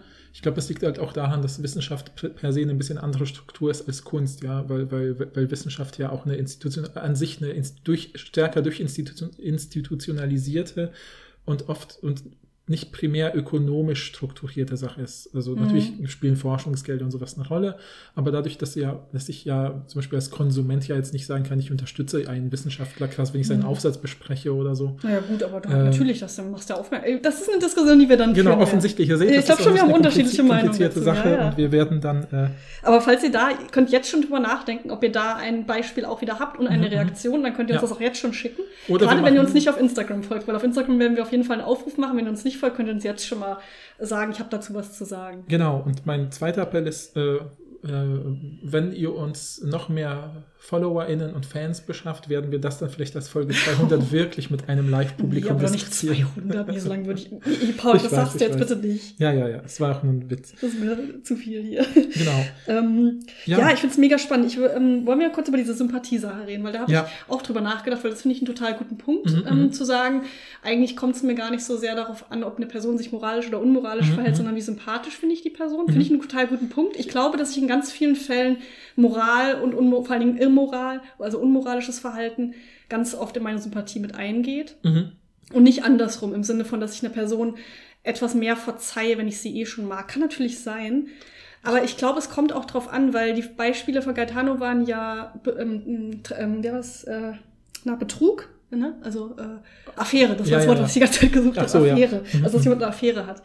Ähm, und noch irgendwas, was ich immer wieder vergessen habe. Aber es, es waren so Sachen, wo ich das Gefühl hatte, es kommt natürlich auch darauf an, was passiert ist. Mhm, Weil so mhm, eine mhm. Affäre ist natürlich eine unmoralische Tat und die finde ich auch verachtenswert, mhm, sozusagen. Aber ich finde es jetzt nicht so schlimm, wie dass eine Person sich jetzt gegenüber einer ganzen Menschengruppe diskriminierend geäußert hat. Weil da ja viel mehr Leute die Opfer sind, sozusagen. Ja, ja, ja. Ähm, und wenn die Person also ich glaube, für mich käme es bei solchen Beispielen darauf an, wie die Person damit umgeht. Mhm, also wenn die Person sich entschuldigt und sagt, hey, das, das ja. tut mir total leid, ich arbeite jetzt an mir, dann finde ich das, ähm, glaube ich, konnte ich das eher verzeihen, als jetzt, wenn eine Person jetzt irgendwie sich diskriminiert. Also klar, man kann sich auch entschuldigen für eine diskriminierende Äußerung natürlich oder für eine mhm. Straftat oder so. Aber es kommt noch mal drauf an, wie schlimm das ist, glaube ich, für mich. Ja, ja, also ich finde, ich finde diesen, hier steht diesem Hinweis auf die Sympathie so ein bisschen, also in, in einer positiven Weise ambivalent gegenüber. Und zwar positiv deshalb, weil ich das glaube, es ist auch ambivalent, weil einerseits die Sympathie trifft da, glaube ich, einen ganz guten Kern, weil ich glaube auch, je nachdem, wie eng man eben, wie du jetzt gesagt hast, du hast ja sofort sowas gesagt wie ich ähm, knüpfe ähm, moralische Dinge eng an das Sympathie-Ding. Mhm. Also ich weiß ja auch, dass du oft Bands zum Beispiel deshalb gerne hörst, weil sie viele positiv aktivistische Dinge mhm. tun mhm. oder sowas. Und dann, dann geht das irgendwie in die Musikrezeption ein, sozusagen. Aber ja. das ist natürlich auch die, dann in den Texten drin. Ne? Das ist ja dann auch. Ja, natürlich, ja. klar, klar. Aber trotzdem, ne? und ich habe das Gefühl, es ist, ne, weil die Beispiele Gaetano, ne, so wie David Bowie oder so und, und ähnliche Sachen von früher, das ist, da, da, ich finde bei Sympathie, deswegen meine ich ambivalent, wenn man es jetzt negativ liest, Sympathie könnte man ja auch sagen, so ja, früher war das vielleicht so, ja, mein Gott, er lebt halt das Rockstar-Leben und das gehört halt dazu und das, mhm. da ist man halt vielleicht mit bestimmten Sachen Sachen, die heute undenkbar sind, halt zu Recht ja. äh, anders umgegangen und gesagt hat, ja, diese Leute sind ja quasi wie unantastbare göttliche Wesen, die sozusagen jetzt in einer anderen Sphäre schweben und deswegen gar nicht beurteilt werden können. Und heute ist ja wieder dieses, glaube ich, äh, sind eben, darauf geht ja auch der Autor hier später ein, sind ja diese Sphären der Kunst sozusagen oder äh, so, so krasser Star, Icon-mäßiger Kunst, sind halt antastbarer und moralisch bewertbarer. Und das heißt, was oft bei sowas wie, wen finde ich sympathisch mit einhergeht, hat ja auch oft mit dem jeweiligen Zeitgeist zu tun, wann die Person vielleicht aktiv war. Ja, das mhm. vielleicht so, das ist ja mal so ein Beispiel, was sich, was zum Beispiel, glaube ich, äh, in Bezug auf Taylor Swift oft kommuniziert wird, dass man, dass sie ja oft selber in Interviews sagt, meine, wenn ich ein Mann wäre, hätte meine Beziehungsgeschichte, dann wäre ich so der Macker, der irgendwie so ja, alles abcheckt, bevor er sich entscheidet und das ist ja ganz normal. Aber äh, sonst, aber, aber, als Frau wird man da sofort in eine ganz andere Ecke gestellt, ja, ja und sowas. Und all diese Sachen spielen, glaube ich, eine Rolle, dass man sagt, okay, ich glaube auch, dass Sympathie in gewisser Weise eine starke Rolle spielt. Das ist also deswegen ambivalent, ja, das ist die positive Seite. Ich glaube, das ist eine gute, eine echt gute Spur, um zu gucken, wen findet man sympathisch und inwiefern spielen da so moralische Sachen eine Rolle. Aber ich glaube eben, Sympathie ist zu anfällig für Zeitgeist, Geschichten, für so historische Kontexte, dass man sagen könnte, ja, okay, ähm, und genau das hat er ja auch gesagt, ne, dass ich, mhm. äh, vielleicht kriege ich auch gar nicht mit, was bei den Rolling Stones früher genau. ist, wenn ich das jetzt höre, aber jetzt kriege ich es natürlich mit, wenn Kanye West wieder irgendwas äh, twittert ja, oder genau, so. Genau, ja, einfach weil wir auch eine andere Medienlandschaft haben ja. und so weiter. Ne? Genau. Ja, also das finde ich irgendwie interessant. Also, finde ich auch interessant, aber auch um, ähm, die, die, die Frage, welche, welche Taten man eigentlich mehr verurteilt als andere. Weil ich habe irgendwie, mhm, mhm. ich dachte kurz, ist das so, hat das auch was so mit so einer privaten Sphäre zu tun, weil so, eine, so ein Betrug und so eine Affäre, das ist ja auch so ein privates Ding, was dann zwischen der, den betreffenden Person vielleicht verhandelt wird und nicht unbedingt mich so viel angeht. Aber gleichzeitig habe ich das bei anderen, vielleicht ist es auch willkürlich, dass ich das jetzt sage, weil bei anderen, vielleicht könnte man das bei anderen Themen auch äh, argumentieren. Ich bin mir mhm. jetzt gerade nicht sicher, ob ich mhm. da vielleicht auch einfach eine komische Intuition habe, aber das habe ich gerade nur gedacht. Mhm, mhm, ist ja auch hier alles eine, eine, eine offene Reflexionsbühne sozusagen. Ja, ja, voll, voll. Genau. Ähm, ja, wollen wir durch den Text gehen und dann auf die einzelnen Beispiele eingehen oder wollen wir das einfach an den Beispielen machen von den Leuten? Ich glaube, an den Beispielen ist, glaube ich, ein bisschen, ein bisschen äh, schöner, weil, weil dann hat man es noch präsent. Also ich finde dann zum Beispiel, ich meine, eins der Themen, was der Autor macht, ist ja auch diese Frage, wie, äh, ob es einen Unterschied macht, wenn die AutorInnen tot sind, ja. sozusagen. Und dann, das passt ja absolut zu dem Beispiel von Ann-Chris mit Wagner und Ne, eben, mhm. dann, wenn ich das nochmal zusammenfassen kann, dass man im Prinzip sagt, ja, okay, äh, ich setze mich damit weiterhin auseinander, aber auf eine kritischere Weise, würde das nicht gegenüber anderen thematisieren äh, oder zumindest nicht unreflektiert thematisieren. Äh, ähm, und, und, und, und ja, und vor allem auch ein bisschen aus Selbstschutz eben ja. sagen. Und ich finde das spannend, weil auf all das geht ja auch äh, der Autor ein bisschen ein, ne? dass ja, er sagt, ja, ja, eigentlich ist es bei ja, zum Beispiel so etwas wie, na, einer dieser Strategien ist ja tatsächlich, was ja auch andere erwähnen, zum Beispiel eben auf eine monetäre, finanzielle Unterstützung zu verzichten. Ja, also ein äh, Boykott, klassischer Boykott zum Beispiel. Genau, genau. Würde man jetzt sagen, okay, ich, ich, ich kaufe das Spiel Hogwarts Legacy nicht, äh, mhm. äh, das ist eine Art von Boykott, oder ich kaufe diese CDs nicht, äh, oder Platten nicht mehr von The Smith und so. Ja, ja, genau. Genau. Und da, genau, das, also, und das ist, und da sagt er halt, dass es ganz oft ein konsequenzialistischer Ansatz ist. Also ich gucke mhm. mir eigentlich an, was, was ist das für ein Ergebnis? Also was mhm. kommt wirklich dabei raus? Und dann sagt er natürlich, okay, wenn die Person tot ist, dann ist es eigentlich auch egal, weil die, mhm, es gibt ja keine Auswirkungen für die Person. Ja. Und dann kann ich die eigentlich auch weiterhin, kann ich auch weiterhin deren Werk konsumieren, weil für die Person ist es ja egal, die Person ist ja mhm, tot. Genau. Ich glaube aber trotzdem spielt, schwingt da auch was anderes mit, was ja an Chris zu Recht, finde ich, auch gesagt hat und reflektiert mit diesem, wie würde ich mit anderen darüber ja. sprechen, weil er geht ja auch später auf diese Ebene ein, von wegen, dass man Leute sozusagen, ähm, sage ich mal, verehrt, ja, sie mit so und sagt, ja, es ist ein großartiger Komponist oder sowas. Ne? Mhm. Und ich meine, das ist ja, ich finde, zum Beispiel, ich das merke das immer bei mir selber und das ist wirklich nicht kritisch gemeint, äh, jetzt gegenüber den Stimmen, die wir gehört haben. Aber einige haben jetzt zum Beispiel gesagt, wie ist ein großartiger Komponist oder ein begnadeter Schauspieler jetzt bei Kevin Space. Und ich habe immer bei jedes Mal, wenn dieses Wort begnadet oder ne, großartig oder so kommt, äh, zucke ich ganz kurz, mhm. weil ich mhm. denke, kann man das so sagen? Und ja, der ja, Punkt ist ja, genau, ne, das, das kann man nur, und da merkt man ja diese Trennung einerseits ähm, meinen die das genauso, hey, da ist jemand, der, der ist handwerklich, kann die Person was gut. Mm, und das trenne ich jetzt von dem, was passiert ist. Und ich glaube trotzdem, das beschreibt ja auch schon, gibt es diese Intuition, dass man es eben nicht mal ebenso trennen kann und sagen kann, ja, das kann ich Ich glaube schon, dass das was Individuelles ist. Ich glaube, ah, ja. dass manche Leute das stärker können okay. mit der Trennung. Und das ist auf keinen Fall wertend gemeint. Ja, ja, ne? Es ist weder gut, das zu können, noch schlecht, das zu können. Das sind einfach verschiedene Umgangsweisen. Mhm. Aber ich glaube, manche Leute können sehr gut trennen zwischen Werk und AutorInnen. Ich glaube, wie gesagt, dass man sich in vielen Fällen auch ein bisschen was vormacht, gerade wenn es um Aufmerksamkeit und Finanzen geht oder so. Aber ich meine, wenn es um das rein Emotionale geht, also dass mhm. ich sagen kann, kann, das ist ein begnadeter Schauspieler und ein begnadeter Komponist oder so. Und das ist aber eine verachtenswerte Person. Ich kann beides trotzdem nebeneinander stehen lassen. Ich glaube, dass manche Leute das können. Und ja, ich finde das okay. auch nicht problematisch. Nee, das stimmt. Ja, ich, kann, ich bin da auch nicht so. Ich kann auch nicht so gut trennen, mhm, glaube ich. Mhm, aber ich glaube, es sind zwei verschiedene Umgangsformen, ja, ja, ja. die beide okay sind. Was genau. ich noch spannend fand, ist. Ähm, ich, warte, ja? Sorry, bevor du das sagst, weil ich war eigentlich noch, ich hatte nur so einen doofen Klammereinschub gemacht. Mein Punkt war ich nochmal auf Ann-Chris Wagner Beispiel, wie spreche ich darüber mhm. umzugehen und diese, diese Ehrerbietungs-Sachen, ja. ne, dass man eben Leute, dass man da immer sehen muss, das finde ich auch ein gutes Argument, äh, dass er sagt, ähm, wenn man Leute zum Beispiel, selbst wenn man sie nur für ihr Werk ehrt und sagt, diese Person ist ein toller Schauspieler, ein toller Komponist und wir ignorieren jetzt die ganzen anderen Aspekte, die da mitschwingen, sozusagen mit dem ganzen Privatleben und moralischen Entscheidungen, gibt es trotzdem die Tendenz, dass wir öffentlich, in der Öffentlichkeit stehende Menschen eigentlich immer ganzheitlich wahrnehmen und dann irgendwie sie doch auch als Vorbilder sehen oder irgendwie das Gefühl bekommen könnten, oder gerade auch jugendliche Menschen das Gefühl bekommen könnten, wenn sie eher auf der Suche nach Vorbildern sind, ach, wenn ich in der Sphäre bin, spielt also Moral keine ja, Rolle. Ja, ja. Und dass man das tendenziell dadurch unterstützen. Deswegen ist es, glaube ich, gut zu sagen, ja, okay, ich kann mich mit dieser Person weiterhin auseinandersetzen oder mit dem Werk, aber ich muss es vor, vor wenn ich es vor anderen thematisiere, reflektiere, lobe,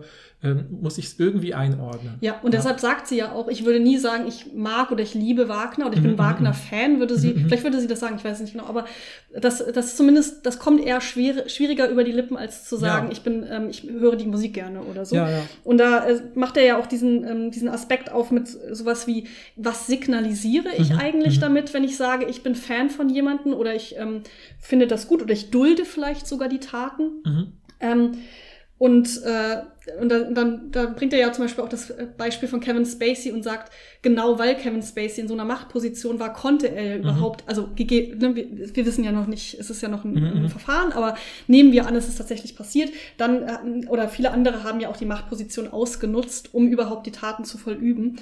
Und wenn wir, wenn wir dann eben sowas sagen wie, ja, ich bin immer noch Fan von dieser Person, dann signalisiert das ja so ein bisschen, okay, bei diesen mutmaßlichen Vergehen sind mir eigentlich egal, die spielen keine Rolle. Mhm. Das heißt, sowas wie die ästhetischen Qualitäten, die Leistung von SchauspielerInnen ist mir in dem Fall wichtiger als das, was sie getan hat. Und da muss man sich dann vielleicht fragen, oder das könnte man sich fragen, was kommuniziert das eigentlich mhm. Opfern? Aber was kommuniziert das eigentlich auch KünstlerInnen, wenn mhm. wir so damit mhm. umgehen? Mhm. Also mhm. die gegebenenfalls auch unmoralische Taten ja, in der ja, Zukunft ja. Äh, vollführen würden. Ja, ja. Das fand ich ganz interessant diesem, was signalisiert das eigentlich? Ja, das fand ich auch interessant. Vielleicht springen wir zwar ein bisschen in der Reihenfolge, das hat ja auch Anna gesagt. Ja, ich würde das auch immer springen im Text so ein bisschen. Genau, und weil Anna sagte ja auch in Bezug auf J.K. Rowling so, dass sie ja auch gesagt hat, ne, so, hey, ich lese das Geld, was mir zugeordnet wird, irgendwie auch als äh, Signal für, als unterstützendes Signal für die Haltungen, die ich vertrete. Mhm. Und das ist natürlich super problematisch, wenn man eben sieht, ja, dass dieses Wizarding World Franchise ja oft äh,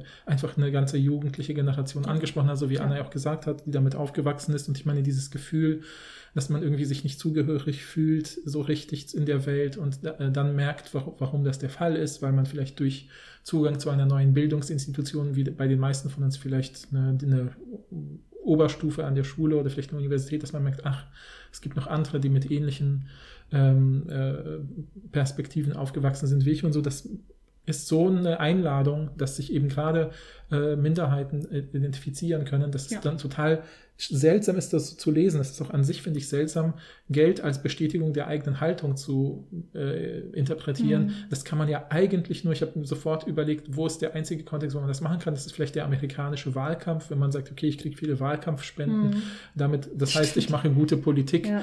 ja, aber alles andere, wo man sagt, ja, okay, nur weil, ich meine, klar, versuchen sich Unternehmen heutzutage gerne so zu präsentieren mit, wir haben deshalb ähm, so viel gewinnen, weil wir auch moralisch integer sind. Aber ähm, das ist immer nur Werbung und nie die echte Realität sozusagen des Produkts oder der Produkte und sowas. Und ich finde das total problematisch, äh, dass also total krass, dass Rowling sowas sagen kann, einfach so mit, ich lese hier Geld, ja, was ja, mir irgendwie über Kanäle zufließt, vielleicht von Leuten, die noch gar nicht reflektieren, wie diese Kanäle funktionieren, weil sie vielleicht jetzt auch Jugendliche sind und mit Harry Potter in Kontakt gekommen sind oder so, mhm. oder dem Franchise. Äh, und das wird dann gar nicht gesehen. Ne? Also, ja. ja ja, da ähm, kann man ja vielleicht auch ähm, über diesen Aspekt von ihm reden, über diese Mitschuld oder Mit Mittäterinnenschaft, mhm, also das, was er mhm. Complicity nennt. Mhm, mhm. ähm, ja, oder Komplizenschaft. Ne? Komplizenschaft, genau. Ja, ja. Also diese Frage, also er geht ja verschiedene Varianten durch, was wir so mhm, als mhm. KonsumentInnen machen können, beziehungsweise auch, was ist eigentlich unser Argument dahinter. Und das Argument könnte sowas sein wie, okay, seklanisieren wir nicht was Bestimmtes oder eben dieser Boykott, da können wir gleich nochmal drüber reden. Ja. Oder eben auch, trage ich vielleicht eine, eine gewisse Art an Mitschuld, wenn mhm. ich weiterhin Produkte konsumiere, die dieses Werk, die ja, KünstlerInnen ja. irgendwie unterstützen. Mhm, ähm, mhm. also sowohl in Bezug auf Geld als auch natürlich Aufmerksamkeit. Ne? Ja. Und dann sagt er, vielleicht kann man, kann man das ja analog sehen zu sowas wie, ich kaufe jetzt Fast Fashion, wo ich weiß, dass äh, da Kinderarbeit dahinter mhm, steckt, mhm. oder ich kaufe, äh, esse Fleisch aus Massentierhaltung. Ähm, und da kann man ja sagen, okay, die unmoralische Tat habe ich jetzt nicht selber vollbracht. Mhm, also mhm. ich äh, bin ja kein Unternehmen, was mhm, Kinderarbeit äh, unterstützt. Oder ich bin jetzt auch, ähm, also ich habe das Tier jetzt nicht selber geschlachtet mhm. oder schlecht behandelt oder so. Aber indem ich es kaufe, ähm, unterstütze ich das ganze System und mache mich damit mitschuldig. Könnte man sowas nicht auch sagen bei unmoralischen KünstlerInnen, ne? Genau. Ja. Und ich fand das mit, mit eins der besten Argumente im ganzen Text, weil ich fand, er zitiert ja von einer anderen Autorin diese Analogie oder vielleicht sogar ein Gedankenexperiment, das musst du mir dann sagen, äh, wo, wo er dann sagt, ja, also stell, ich stelle mir vor, es gibt irgendwo ein Crowdfunding, Crowdsourcing-Projekt für einen Auftragsmörder, der eine bestimmte Anzahl von Menschen töten soll. Und dieses Projekt ist auch aus Gründen, die mir vielleicht nicht transparent sind, äh, schon voll gefundet. Ja, also was sich, dieser Auftragsmörder wird anfangen, Menschen zu töten, wenn da 10 Millionen Dollar zusammengekommen sind. Und das steht schon eh auf 200 Millionen Dollar, weil das eine sehr erfolgreiche Kampagne ist. Und dann kann ich ja sagen, ja, mein Gott, ob ich da jetzt noch 50 Dollar reinstecke oder nicht, wird keinen Unterschied mhm. machen. Und, und, im Prinzip finde ich das eine total coole coole Denkfigur, um sich klarzumachen. Ja, so ähnlich denke ich vielleicht, wenn ich sage, macht doch keinen Unterschied, ob ich jetzt noch eine Wurst von Tönnies kaufe genau, oder nicht. Ja. Die sind eh so erfolgreich. Oder das T-Shirt von H&M eben. Und genau. genauso könnte man ja sagen, ist doch egal, ob ich jetzt das Spiel kaufe, mhm. das Buch kaufe, die, die Oper gucke.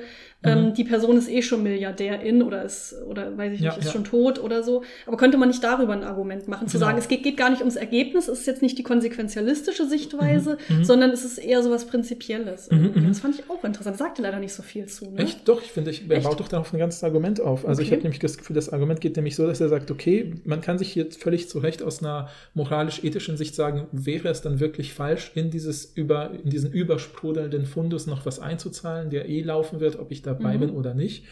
Und dann sagt er, an sich gibt es dagegen kein Argument, aber es, dann zitiert er eben eine andere Autorin, die ein Argument bringt und sagt, es geht, geht um dieses Rollen annehmen. Mhm. Ja, welche Rolle nehme ich an? Und ich fand das so ein gutes Beispiel. Ich sofort, jetzt bin ich wieder dieses Wurstbeispiel nehmen, könnte ich ja sagen, sowas wie, das kenne ich auch von vielen, die sowas sagen wie, ja, mir ist schon klar, dass so billig Fleisch eigentlich doof ist, aber ich will ja auch einfach mal mit meiner Familie grillen und ich kann mir jetzt nicht leisten, jedes Mal zum Bio-Bauern zu fahren oder Biometzger oder sowas, dann muss ich das halt, ja, das System ist halt problematisch, aber ich kann es nicht ändern und so.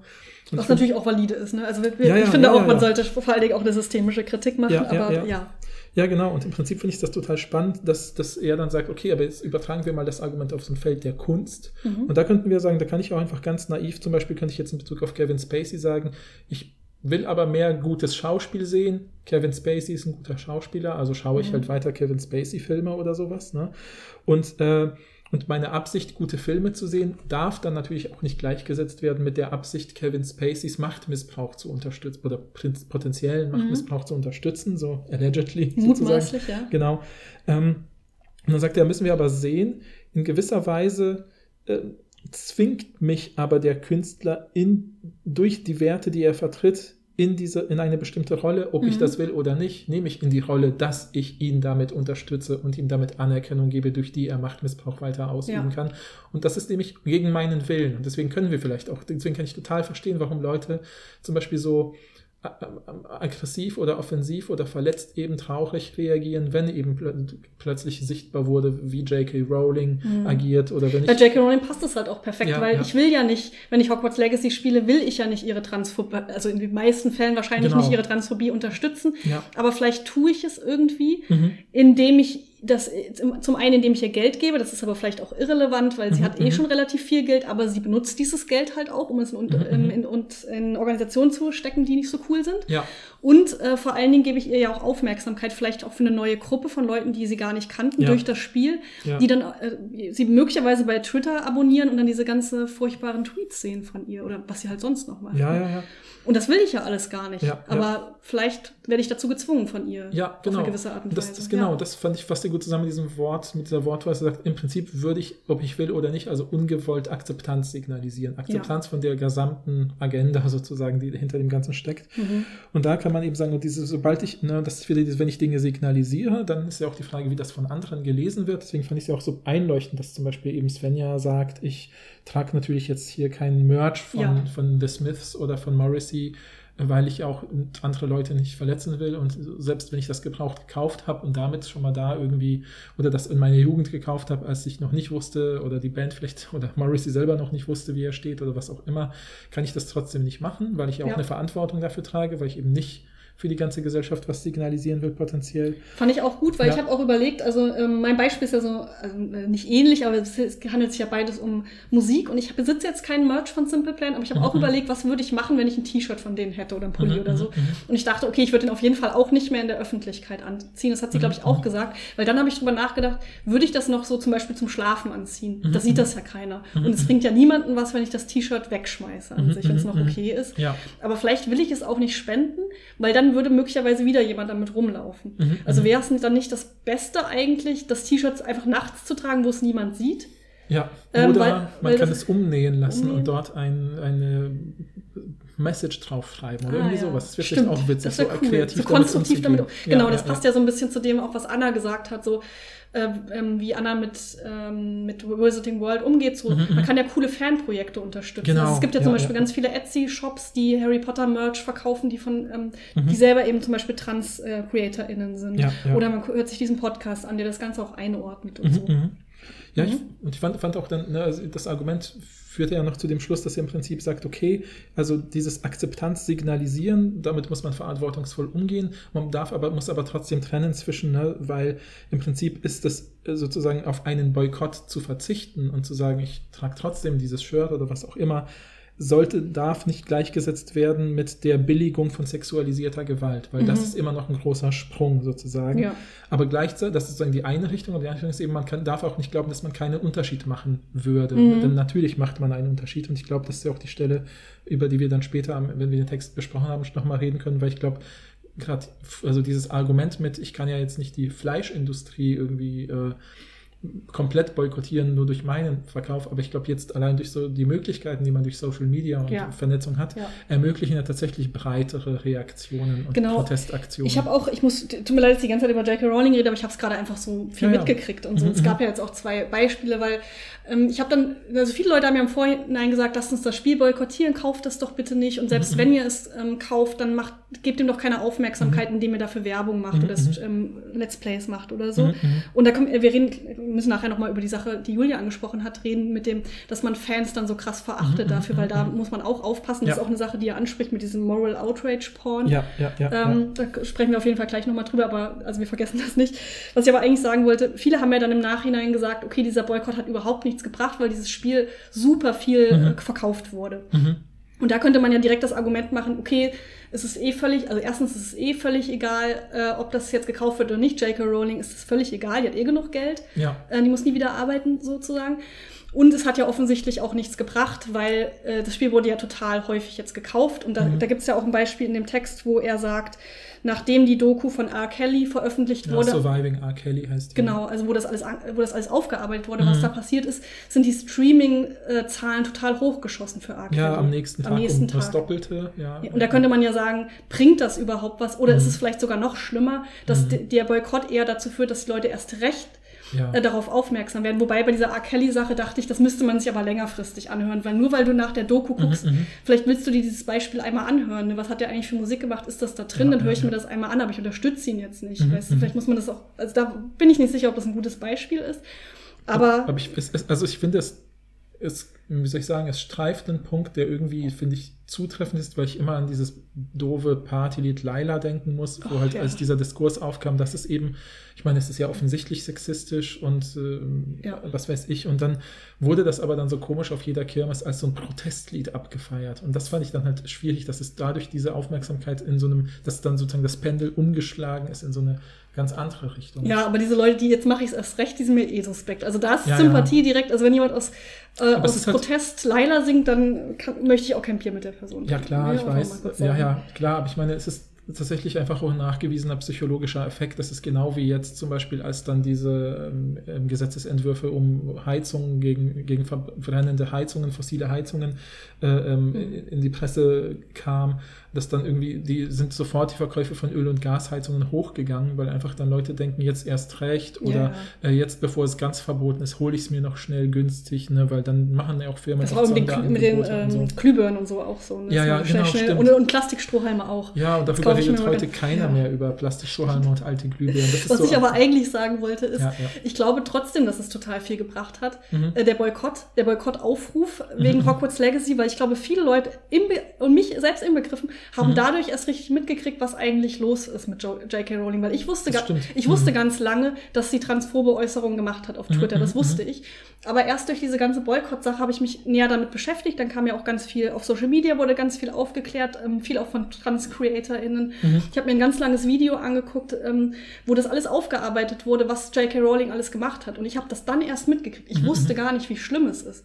Ich das mal ein paar Sachen sagen, aber ich weiß auch, dass ich in Vorbereitung zu dieser Folge mit ein paar Leuten drüber geredet habe. Und da ist ganz oft die Meinung so, ja mein Gott, okay, J.K. Rowling hat jetzt irgendwie eine Meinung, die äh, äh, die ich selber auch schwierig finde. Also nicht ich, Paul, sondern die Leute, mit denen ich gesprochen habe, aber die sagen dann aber, aber trotzdem fällt das doch ganz normal ins demokratische Spektrum oder sowas. Mhm. Und das heißt, das, äh, vielleicht ist es dann zu krass, äh, ein, wie soll ich sagen, zu starke Reaktion, so offensiv, aggressiv mit dir umzugehen oder auch was ja. äh, Julia gesagt hat mit den CreatorInnen, die dann wegen Hogwarts Legacy äh, so, so. Ja, da muss, da muss, das muss man, da muss man, das muss man sich. Ich kann auch gleich nochmal drauf eingehen. Ja, ich kenne ja den Fall, da kann ich was zu sagen. Ach so, okay. Ja, ja. Mhm. Äh, genau, ich kann auch ein Video empfehlen ähm, von Jessie Gender, das habe ich geguckt. Das ist wirklich relativ lange, aber mhm. dann kann ich das total gut auch in mehreren Episoden mhm. angucken. Ähm, also auch eine Trans-YouTuberin, die das alles aus aufgearbeitet hat, die auch selber einen Tweet verfasst wurde, der äh, verfasst hat und damit J.K. Rowlings Wut auf sich gezogen hat. Also mhm, das ist mhm, super interessant.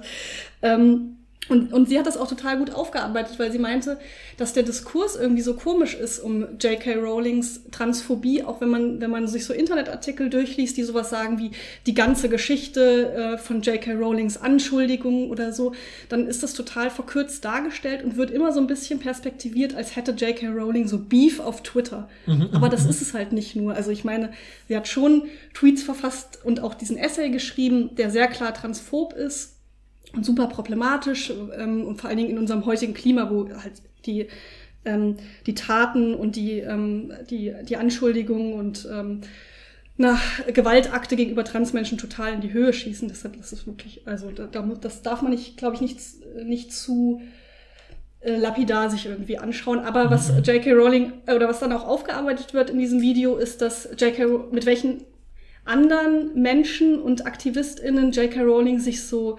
solidarisiert und welche Organisationen sie unterstützt. Und da sind halt auch ganz klar rechte Menschen dabei, mhm, mhm. ganz klar antifeministische Menschen, also nicht nur TERFs, ne, was ja mhm, vorhin mhm. schon erwähnt wurde, sondern eben auch ähm, AktivistInnen, die sich gegen äh, die sich für schärfere Abtreibungsgesetze einsetzen. Mhm. Da kann mir auch niemand mehr sagen, dass J.K. Rowling Feministin, in Anführungsstrichen Feministin ist.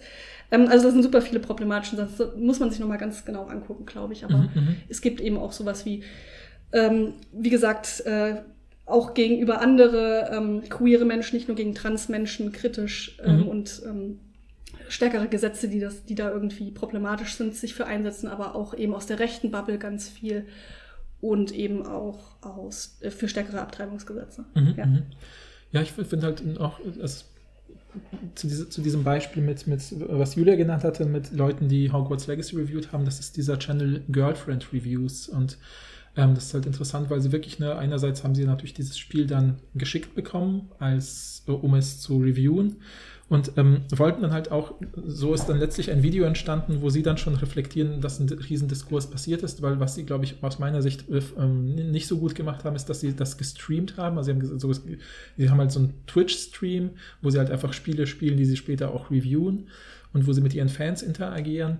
Und ähm, dann haben sie dieses Spiel halt gestreamt und wollten eigentlich auch eine kritische Re Review machen, weil, so wie sie später in ihrer Review in gewisser Weise dann sagen, äh, ist ja auch äh, sie, also es ist ein Pärchen, was Spiele reviewt, äh, sozusagen. Ähm, äh, sie ist selber Jüdin und wollte sich vor allem auch mit dieser Darstellung von den äh, mhm. Hauselfen auseinandersetzen, weil sie es zum Beispiel problematisch findet, dass dort irgendeine Mission ist, wo man so einen Hauselfen-Widerstand niederschlägt oder so. Ich glaube, es sind äh, die. Ähm Goblins, oder? Nicht Hauselfen, oder? Ja. Aber ah, ich meine, nee, ich weiß es jetzt auch nicht so. Ja, genau. keine Ahnung. Aber ich bin, bin, bin, auch nicht so sehr im Harry Potter-Universum, ja. du weißt es bestimmt besser. Aber auf jeden Fall, ne, meinte sie halt, okay, ich wollte mich auch damit mit dieser Dimension auseinandersetzen, das Spiel kritisch besprechen, aber dann wurden wir halt eben ganz krass eben äh, äh angegriffen auf Social Media, weil wir für dieses Spiel Werbung machen, indem wir streamen was halt einerseits nicht von der Hand zu weisen ist, aber trotzdem ist ja natürlich auch die Idee so, wenn man es äh, als ähm, ja, ein, eine, ein Medium, was nun mal erscheint, ernst nimmt und besprechen will, ist das ja erstmal nicht schwierig. Ich glaube, sie hätten es besser machen können, indem sie es vielleicht erst reviewed hätten auf ihre kritische Weise und dann mhm. gesagt hätten, jetzt können wir es gerne nochmal streamen oder so. Ähm, aber das finde ich, geht ja auch wirklich in die Richtung dieses, dieses, dieser Argumentation des Autors hier, weil er eben im Prinzip sagt, ne, dieses auf den Boykott verzichten darf nicht gleichgesetzt werden mit der Ausübung der problematischen Handlungen, die diese Person, die davon profitiert, halt ausübt. Ja? Mhm. Weil man ja sagen kann, ne, wie jetzt auch äh, Sven ja gesagt hatte, ja, ich kann mir die neue Musik von Morrissey, wenn ich da die Lyrics äh, anschaue, dann merke ich, okay, jetzt wird das, schlägt das Politische auch durch. Und das ist ja auch irgendwie ein Teil des Prozesses, weil alle Leute, mit dem, die wir jetzt halt gehört haben, haben ganz oft irgendwie eine Geschichte mit den KünstlerInnen, mit dem Werk, eine vielleicht auch mit der Jugend verknüpft. Und das heißt, man muss das ja auch irgendwie aufarbeiten und verarbeiten. Darauf geht ja ganz am Schluss ein, ja, dass man ja auch über, mit den Emotionen irgendwie einen Weg finden muss. Und da zum Beispiel eine kritische Auseinandersetzung, so ich lese jetzt nochmal Harry Potter und schaue nochmal, wie schwierig ist es wirklich, kann ich damit noch ja, leben. Oder diesen Podcast zum Beispiel, genau, wenn man das dann eben kritisch sowas, ne? aufarbeitet. Ja, ja, worauf, worauf er eben noch eingeht am Ende ist dieses Moral Outrage Porn, also dass es schon auch auf Social Media gerade so diese Tendenz geht, gibt sich einfach aufzuregen über unmoralische Handlungen von, von KünstlerInnen, aber den Leuten geht es gar nicht so sehr darum, Aufmerksamkeit auf die Tat zu lenken oder die Wahrheit irgendwie rauszufinden oder ähm, zu, zu vertreten, sondern eher um einen selbst. Also, dass man Mhm. sich selber so inszeniert als Person, die sich jetzt so aufregt. Ja, ja. Und das es gibt- ja auch diese, diese Rede, wenn wir für Englisch Moral Grandstanding. Moral ne? Grandstanding, ja, genau, ja. da spricht er auch an. Also, Genau. dass es dann mehr darum geht, dass man die moralisch integere Mhm. Person ist und dann geht es aber nur um einen selbst Mhm, und nicht mhm. darum, dass man sich jetzt zum Beispiel für Transmenschen einsetzt. Und das, äh, also dieses Beispiel, was du gebracht hast, das ist ja nicht ein Einzelfall, das ist ja auch Ja. häufiger vorgekommen bei Hogwarts Legacy. Ja, ja. Ähm, und das ist natürlich, da, da muss, das ist natürlich nicht in Ordnung, auch Mhm. direkt. Aber ich habe auch, also in meiner Bubble immer mitgekriegt, auch mit Leuten, die sich kritisch damit auseinandersetzen, immer zu sagen, hey, nur weil du das Spiel spielst, bist du nicht transphob. Mhm, Aber vielleicht solltest du drüber nachdenken, ob es okay ist, Mhm, das Spiel mhm, zu mhm. spielen. So, und das sind ja zwei unterschiedliche Sachen. Und natürlich gibt's immer Leute, die dann super laut schreien und so und sich Mhm, äh, und mhm, äh, mhm. super destruktiv sind.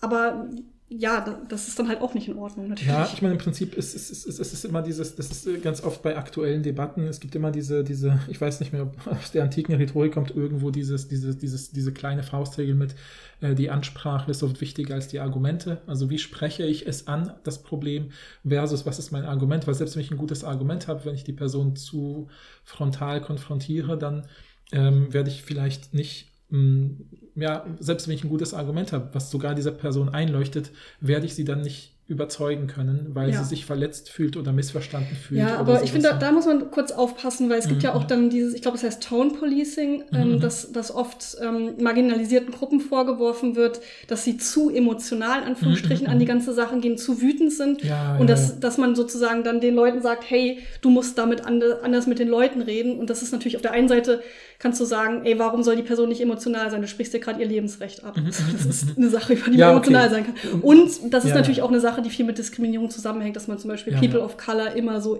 also als Vorurteil sowas sehr Wütendes ähm, zuspricht. Und das ist natürlich rassistisch. Ja. Und da muss man immer ein bisschen aufpassen bei solchen Sachen, glaube Nee, ich. nee, das ist mir klar. Der Punkt ist ja auch nur, dass man trotzdem eben sagen kann, äh, in, dem, in, in den Fällen, über die wir jetzt gesprochen haben, wo eben Leute, so, so, sag ich mal, so voreilig verurteilt worden sind, obwohl sie sich kritisch mit dem Werk auseinandersetzen Mhm. wollten oder so, Ja. äh, dass man da eben äh, ja auch in den Twitch-Chat gehen kann, sagen kann, hey, euer Ernst, ihr macht hier Werbung für Hogwarts Legacy oder so und dann können sie darauf reagieren. Und ich glaube, du hattest mir auch mal dieses Beispiel erzählt von äh, jemandem, dem, dem du bei YouTube folgst. Äh, ähm, die Person hatte ja, glaube ich, auch J.K. Rowling irgendwie einen Brief Ja, geschrieben. das ist auch die, so. diese Jessie Gender. Ah ja, genau, genau. Und das finde ich irgendwie total cool, also weil dann kann man, wird das ja ähm, total nachvollziehbar, dass man ja auch irgendwie sieht, ja, okay, da sind ja Menschen, die versuchen zu argumentieren und so weiter und das klappt ja trotzdem nicht. Ja, ja, Und- genau. Also da wollte sie noch so diesen ja. Punkt machen, zu sagen, hey, total früh haben wir schon angefangen zu sagen, hey, das geht vielleicht in eine komische Richtung, die Tweets, die sie da macht. Ich versuche ihr das mal zu erklären, Mhm, wo eigentlich mhm. das Problem herrscht und so. Und es war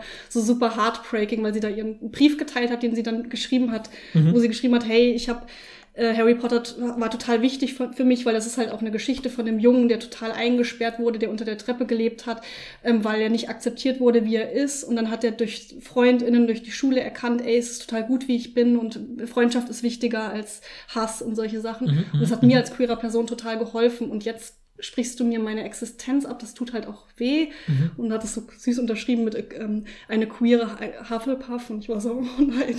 Es ist Mhm. so traurig, dass, dass es sich so in so eine furchtbare Richtung entwickelt hat, irgendwie mit, mit ihr, mit Jackie Rowling. Ja, voll. Naja, Ja, aber vielleicht können wir mit dem Text ein bisschen Ja. voranschreiten, weil wir haben, wir haben ja viele ganzen- Sachen schon angesprochen. würde Ja, ja, genau. Ich ne? glaube, wir haben die ganze individuelle Dimension abgearbeitet. Also wer, er hat ja einen Teil, wo er über das Individuelle spricht und dann eher über das Institutionelle im zweiten Teil. Und da Mhm. könnten wir noch mal, da haben wir zwar schon einiges angesprochen, aber ich glaube, das sind noch ein paar ganze Argumente, die wir so ein bisschen nur angestreift haben. Da will Ja. ich auf ein paar Sachen noch eingehen zumindest. Mhm. Also ich will noch mal kurz das Individuelle ein bisschen zusammenfassen, das, weil er das auch am Ende noch mal macht in einem Absatz und sagt, also im Prinzip, es wird sichtbar, solange man sich im ganz privaten Raum bewegt, hat man da einen ganz großen Spielraum mit dem Umgang, ja, dass man Mhm. eben sagen kann, okay, ich ziehe trotzdem noch das T-Shirt an, aber nur für mich zum Schlafen oder so.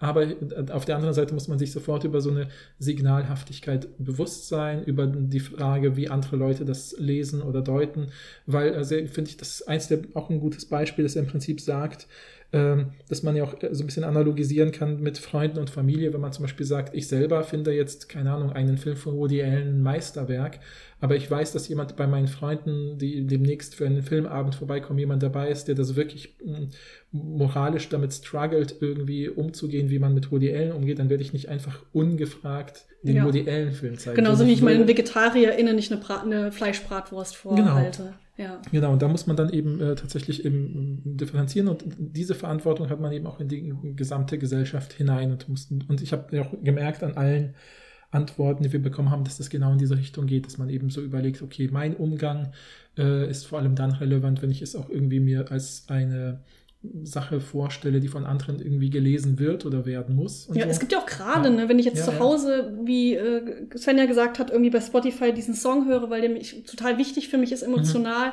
ist ja irgendwie nochmal was anderes, als wenn ich jetzt ähm, vielleicht mit dem T-Shirt rausgehe oder wenn ich jetzt sage, ich bin voll der Fan oder wenn ich jetzt die Textzeile mitsinge, die total problematisch sind ja alles, Ja. das ist ja ein Spektrum von verschiedenen unterschiedlich be zu bewertenden Handlungen und wir wollen jetzt ja auch nicht irgendwie den Eindruck erwecken, als ob man jetzt auf jeden Fall alles immer ähm, moralisch, äh, wir sind ja auch alle keine moralisch integeren Personen. Nee. Wir müssen halt einfach, ich glaube, es ist wichtig zu reflektieren und sich damit auseinanderzusetzen und zu schauen, wie man damit umgehen kann, denke ich. Und aber gerade diese Signalisierungswirkung ist vielleicht nochmal eine Sache, wo man mehr drüber nachdenken musste, als wenn man jetzt irgendwas im privaten Raum macht. Mhm, denke mhm. ich. Genauso wie man sich halt überlegen muss, okay, vielleicht kaufe ich einfach, unterstützt die Person nicht mal, kauf alles gebraucht. Das ist ja auch nochmal Mhm, was anderes, mhm, hat ja mhm. auch Svenja, glaube ich, gesagt. Und äh, Anna, Ja.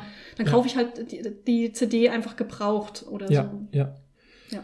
Ja, und ich finde, das, äh, gerade weil du das jetzt mit Anna sagst, ist auch ein guter Übergang zu dieser institutionellen Ebene, ne? weil Anna hat ja nochmal den Hinweis so, so, hey, es gibt ja Fanprojekte, es gibt sozusagen äh, ähm, diesen anderen Podcast, äh, Harry Potter and the Sacred Text und so, äh, der in gewisser, und da, da merkt man irgendwie, dass das ja was Cooles ist, was so ein Potenzial halt hat, auch, dass man äh, im Prinzip, ähm, das ist sozusagen der zweite Part seines Texts, da geht es ihm um institutionelle Verantwortung, welche Verantwortung haben Institutionen, der sagt auch in der Fußnote, was meine ich mit Institutionen, ja eigentlich alles Mögliche, was man unter den Kunst- und Kulturbetrieb oder die Kunst- und Kulturindustrie fassen kann, also Plattenfirmen, ja, Film, Produktionsfirmen. Aber auch die lokale Radioshows Genau, lo- wäre genau. auch was. Ja, genau. Und, und all diese Sachen, äh, also all diese Strukturen haben ja, ähm, dann geht ja später darauf ein, aber es passt halt gerade gut, ja schon immer die, die Möglichkeit gehabt, zum Beispiel KünstlerInnen aus dem Kunstdiskurs ein, zu integrieren oder auszuschließen und zu sagen, so, die zeigen wir nicht mehr, weil wir sie für problematisch finden.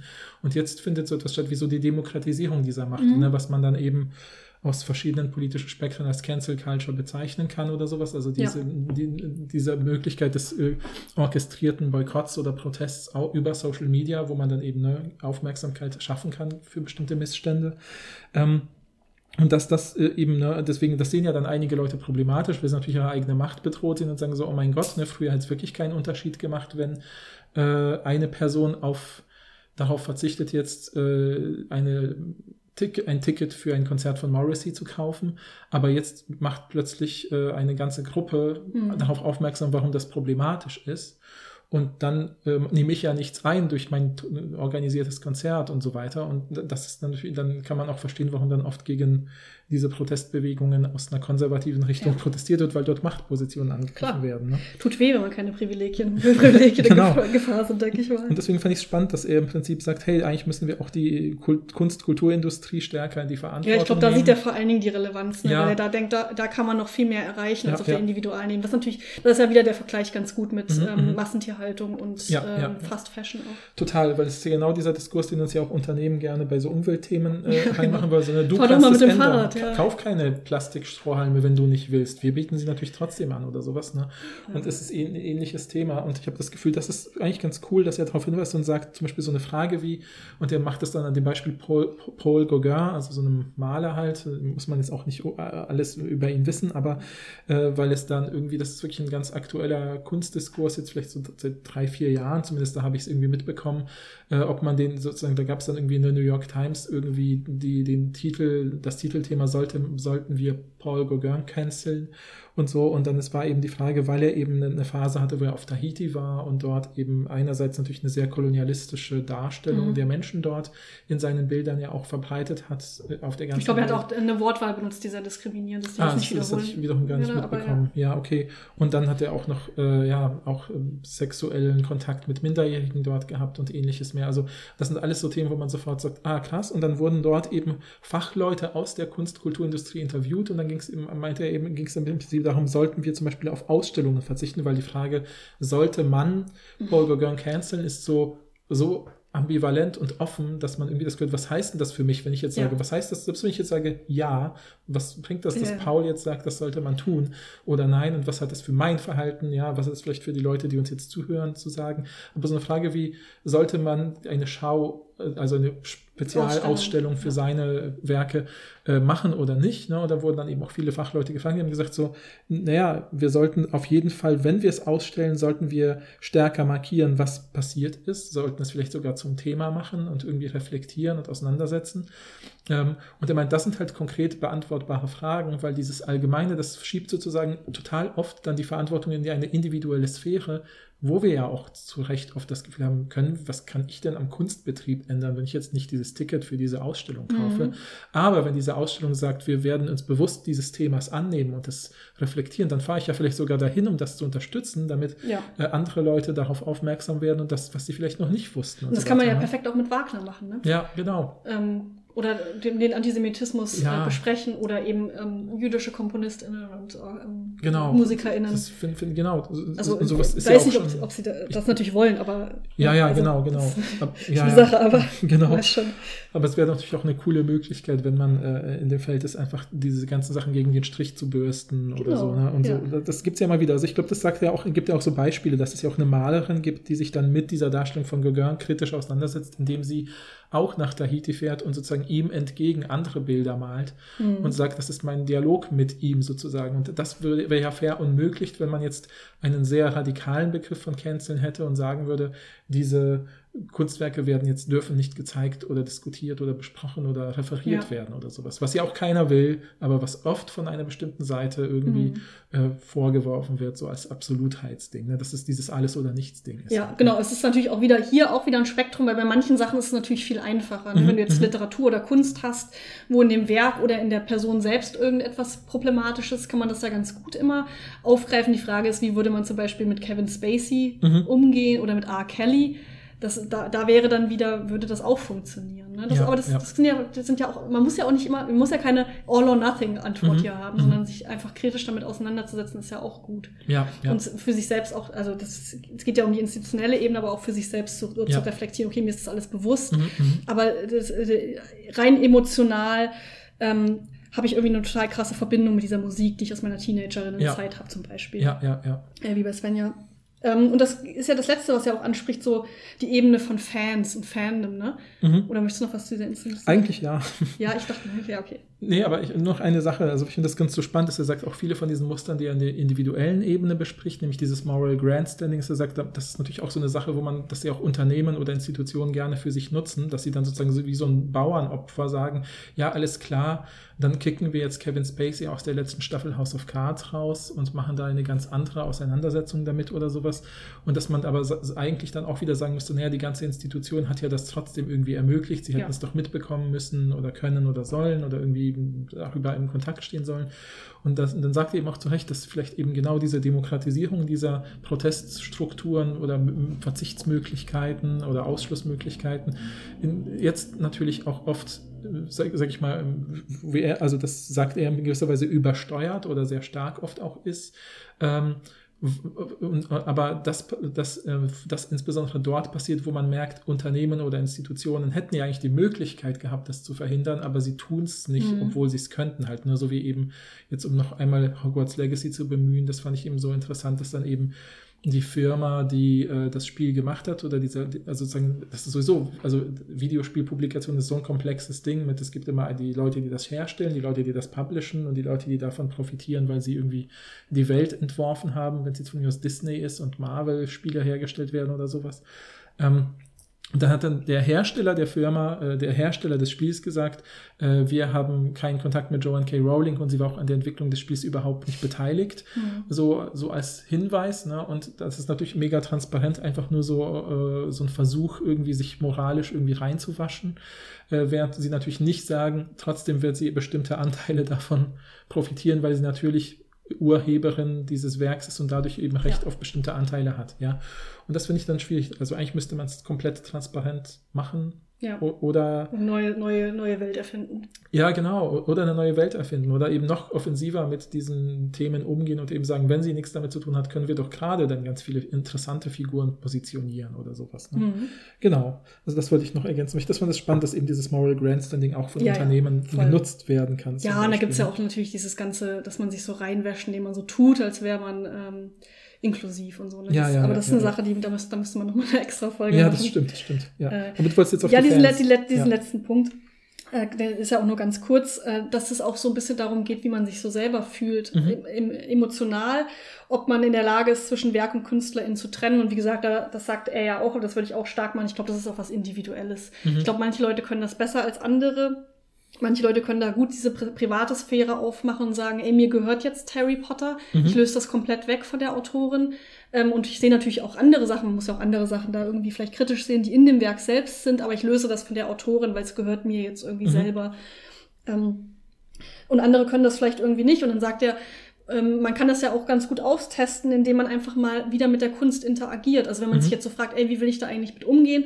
Ähm, dann sagt er, okay, Kunst hat ja auch oft so eine kathartische Wirkung, aber was es auch hat, ist, dass man eben damit interagieren kann und mal schauen kann, wie man sich damit fühlt. Mhm, Eben, kann mhm. man denn wirklich, kann man einfach tatsächlich trennen oder nicht? Wie geht es mir jetzt damit, wenn ich diese Songs höre oder Mhm. diese, dieses Buch lese oder diesen Film gucke mit Kevin Ja. Spacey oder so? Ja, ja. Ja. Also siehst du, und da fand ich auch genau diesen Punkt, da wollte ich eigentlich darauf hinaus, dass ich nochmal auf Anna verwiesen habe mit, den, mit dem Podcast, dass man ja dadurch Gegeninstitutionen in gewisser Weise Ja. schafft, dass man sagt, ich habe jetzt irgendwie einen Lesekreis gegründet und wir lesen noch einmal irgendwie aus einer äh, queeren Perspektive Harry Potter Ja. und schauen nochmal, was man da, äh, wie man, wie wir das jetzt deuten und für uns lesen.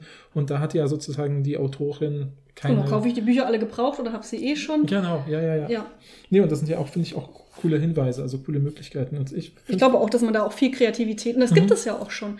Also Eben, ja. ich kriege das auch viel mit, so von, in meiner Bubble, dass es da coole Gegenentwürfe gibt, so aus allen möglichen Warten. Ja.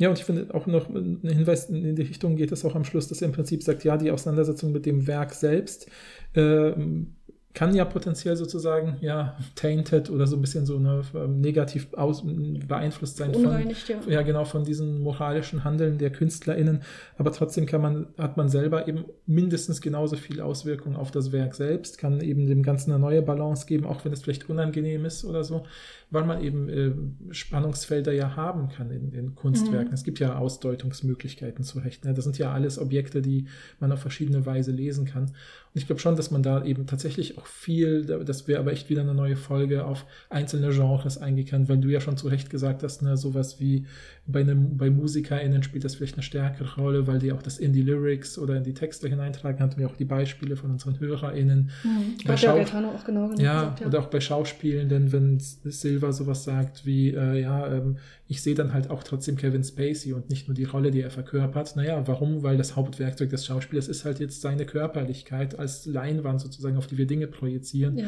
Und jetzt projizieren wir halt Dinge mit, die wir einfach wissen, die wir nicht unwissend machen können sozusagen. Mhm. Und ähm, Also gegebenenfalls, manch, wie gesagt, ich glaube schon, dass manche Leute in der Lage sind dazu. Und das ist jetzt Mhm, auch nicht, das ist mhm. nicht problematisch, Nee, wenn man nee, sich alte Filme anguckt von Kevin Spacey Ja.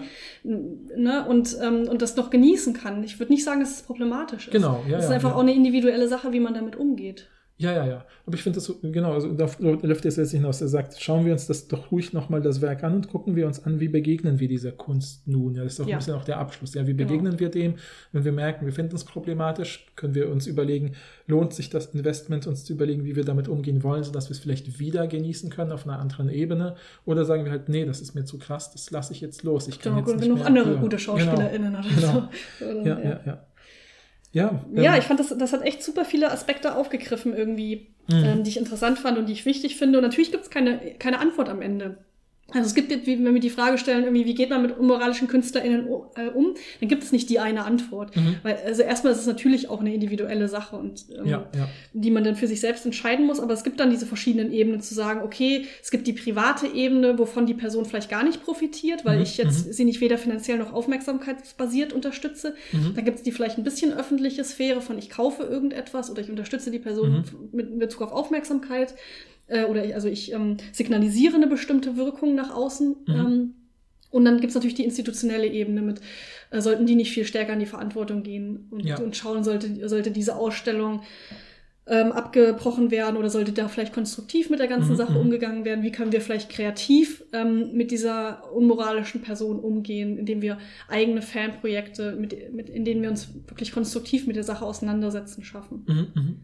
Ja, genau. Also- Also wir haben jetzt noch gar nicht verraten, wie wir mit unseren eigenen. Ach so. äh, Ich glaube, ich habe da gar nicht so viel anderes zu Mhm. sagen. Ich habe ja schon Ja. gesagt, ich habe so ein ganz großes emotionales Problem, wenn ich das mittlerweile höre. Mhm. Deshalb, ich glaube, ich kann nicht so gut trennen, aber Mhm. weil ich das auch so krass miteinander verknüpfe, habe ich ja schon gesagt bei Simple Plan, dass ich das Gefühl habe, es kommt mir jetzt so eklig vor, dass die, ähm, Mhm. dass die so äh, irgendwie Personen vielleicht in einer, in einer, ach nee, ich möchte jetzt nicht dieses Fass aufmachen, jetzt noch Mhm. zu sagen, nee, nee, lieber nicht. Okay. Aber ähm, ich, ich höre die Musik nicht mehr. Ich habe auch schon ein paar Mal trotzdem wieder gehört. Ich habe Mhm. dann immer einfach bei YouTube äh, mir einfach Videos angeguckt, von, wo die, was nicht von der Band war, sondern einfach von irgendwelchen Leuten, die das hochgeladen haben, Mhm, weil ich die Musik vermisst habe. Aber ich habe gemerkt, es tut mir nicht so richtig gut, deshalb habe ich aufgehört damit. Mhm. Ich besitze keinen Merch. Ich habe noch CDs von denen auf dem Dachboden. Ich weiß nicht genau, was ich damit Mhm, mache, mhm. ehrlich gesagt. Ich würde die aber auch generell nicht mehr benutzen, weil ich benutze einfach keine CDs mehr. Ich weiß Ja, es ehrlich ja. gesagt nicht, was ich. Ich werde die irgendwann wegschmeißen, wie ich andere CDs aber auch wegschmeiße. Nicht als Ja. Zeichen.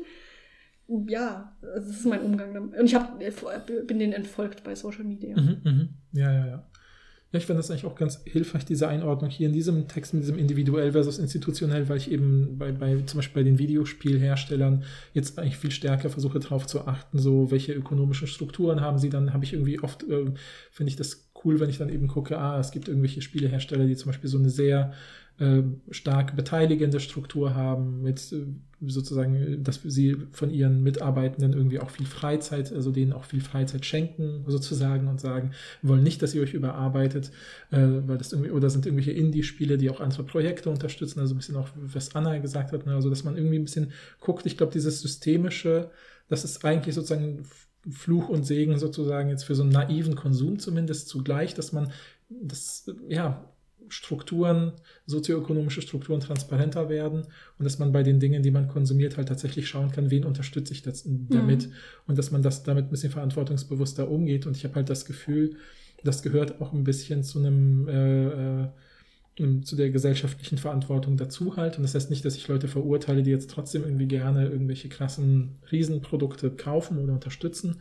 Aber ich glaube schon, dass es viele Möglichkeiten gibt, sich damit äh, auseinanderzusetzen und, und ein bisschen zu gucken, wen unterstütze ich damit und wem, wo kann ich vielleicht das machen und eventuell noch anderen Menschen damit irgendwie helfen oder so. Mhm. Oder Strukturen unterstützen, die sich dann ja vielleicht doch durchsetzen können, weil sie ähm, ja individuell, also was ich, also weil sie, einfach moralisch integer da sind, ja, so. Genau. Das Gute wird sich immer durchsetzen. Ne? Mm.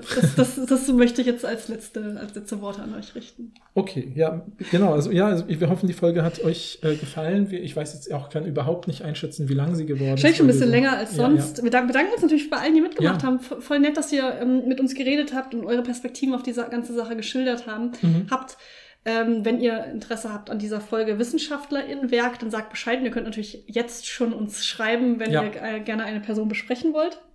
Und ansonsten schreibt uns total gerne in die Kommentare, wie, wie ihr das so seht.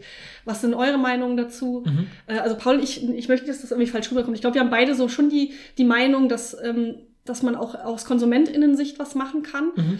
Und ich würde aber, also das haben wir, glaube ich, aber auch gesagt, wir würden Mhm, jetzt die mhm. Leute nicht verurteilen, die weiterhin, Nee. vielleicht auch gerade aus sehr emotionalen Gründen ähm, oder so aus nostalgischen Gründen, das Gefühl haben, ah, ich brauche das aber irgendwie gerade, ähm, Mhm, mhm. dass, dass ich das lese, spiele, höre und so. Das, Ja, ist ja. Nicht, das ist nicht per se problematisch und so. Ja, also ich glaube, das sind wirklich, äh, äh, ähm, genau, also ich will auch sagen, es geht es nicht um das Verurteilen oder, oder so, dass man irgendwie sofort irgendwie sagt, weil man weiß ja eigentlich nichts über den Kontext dieser Person. Ja, man weiß ja nie, was dahinter steckt, genau. Genau.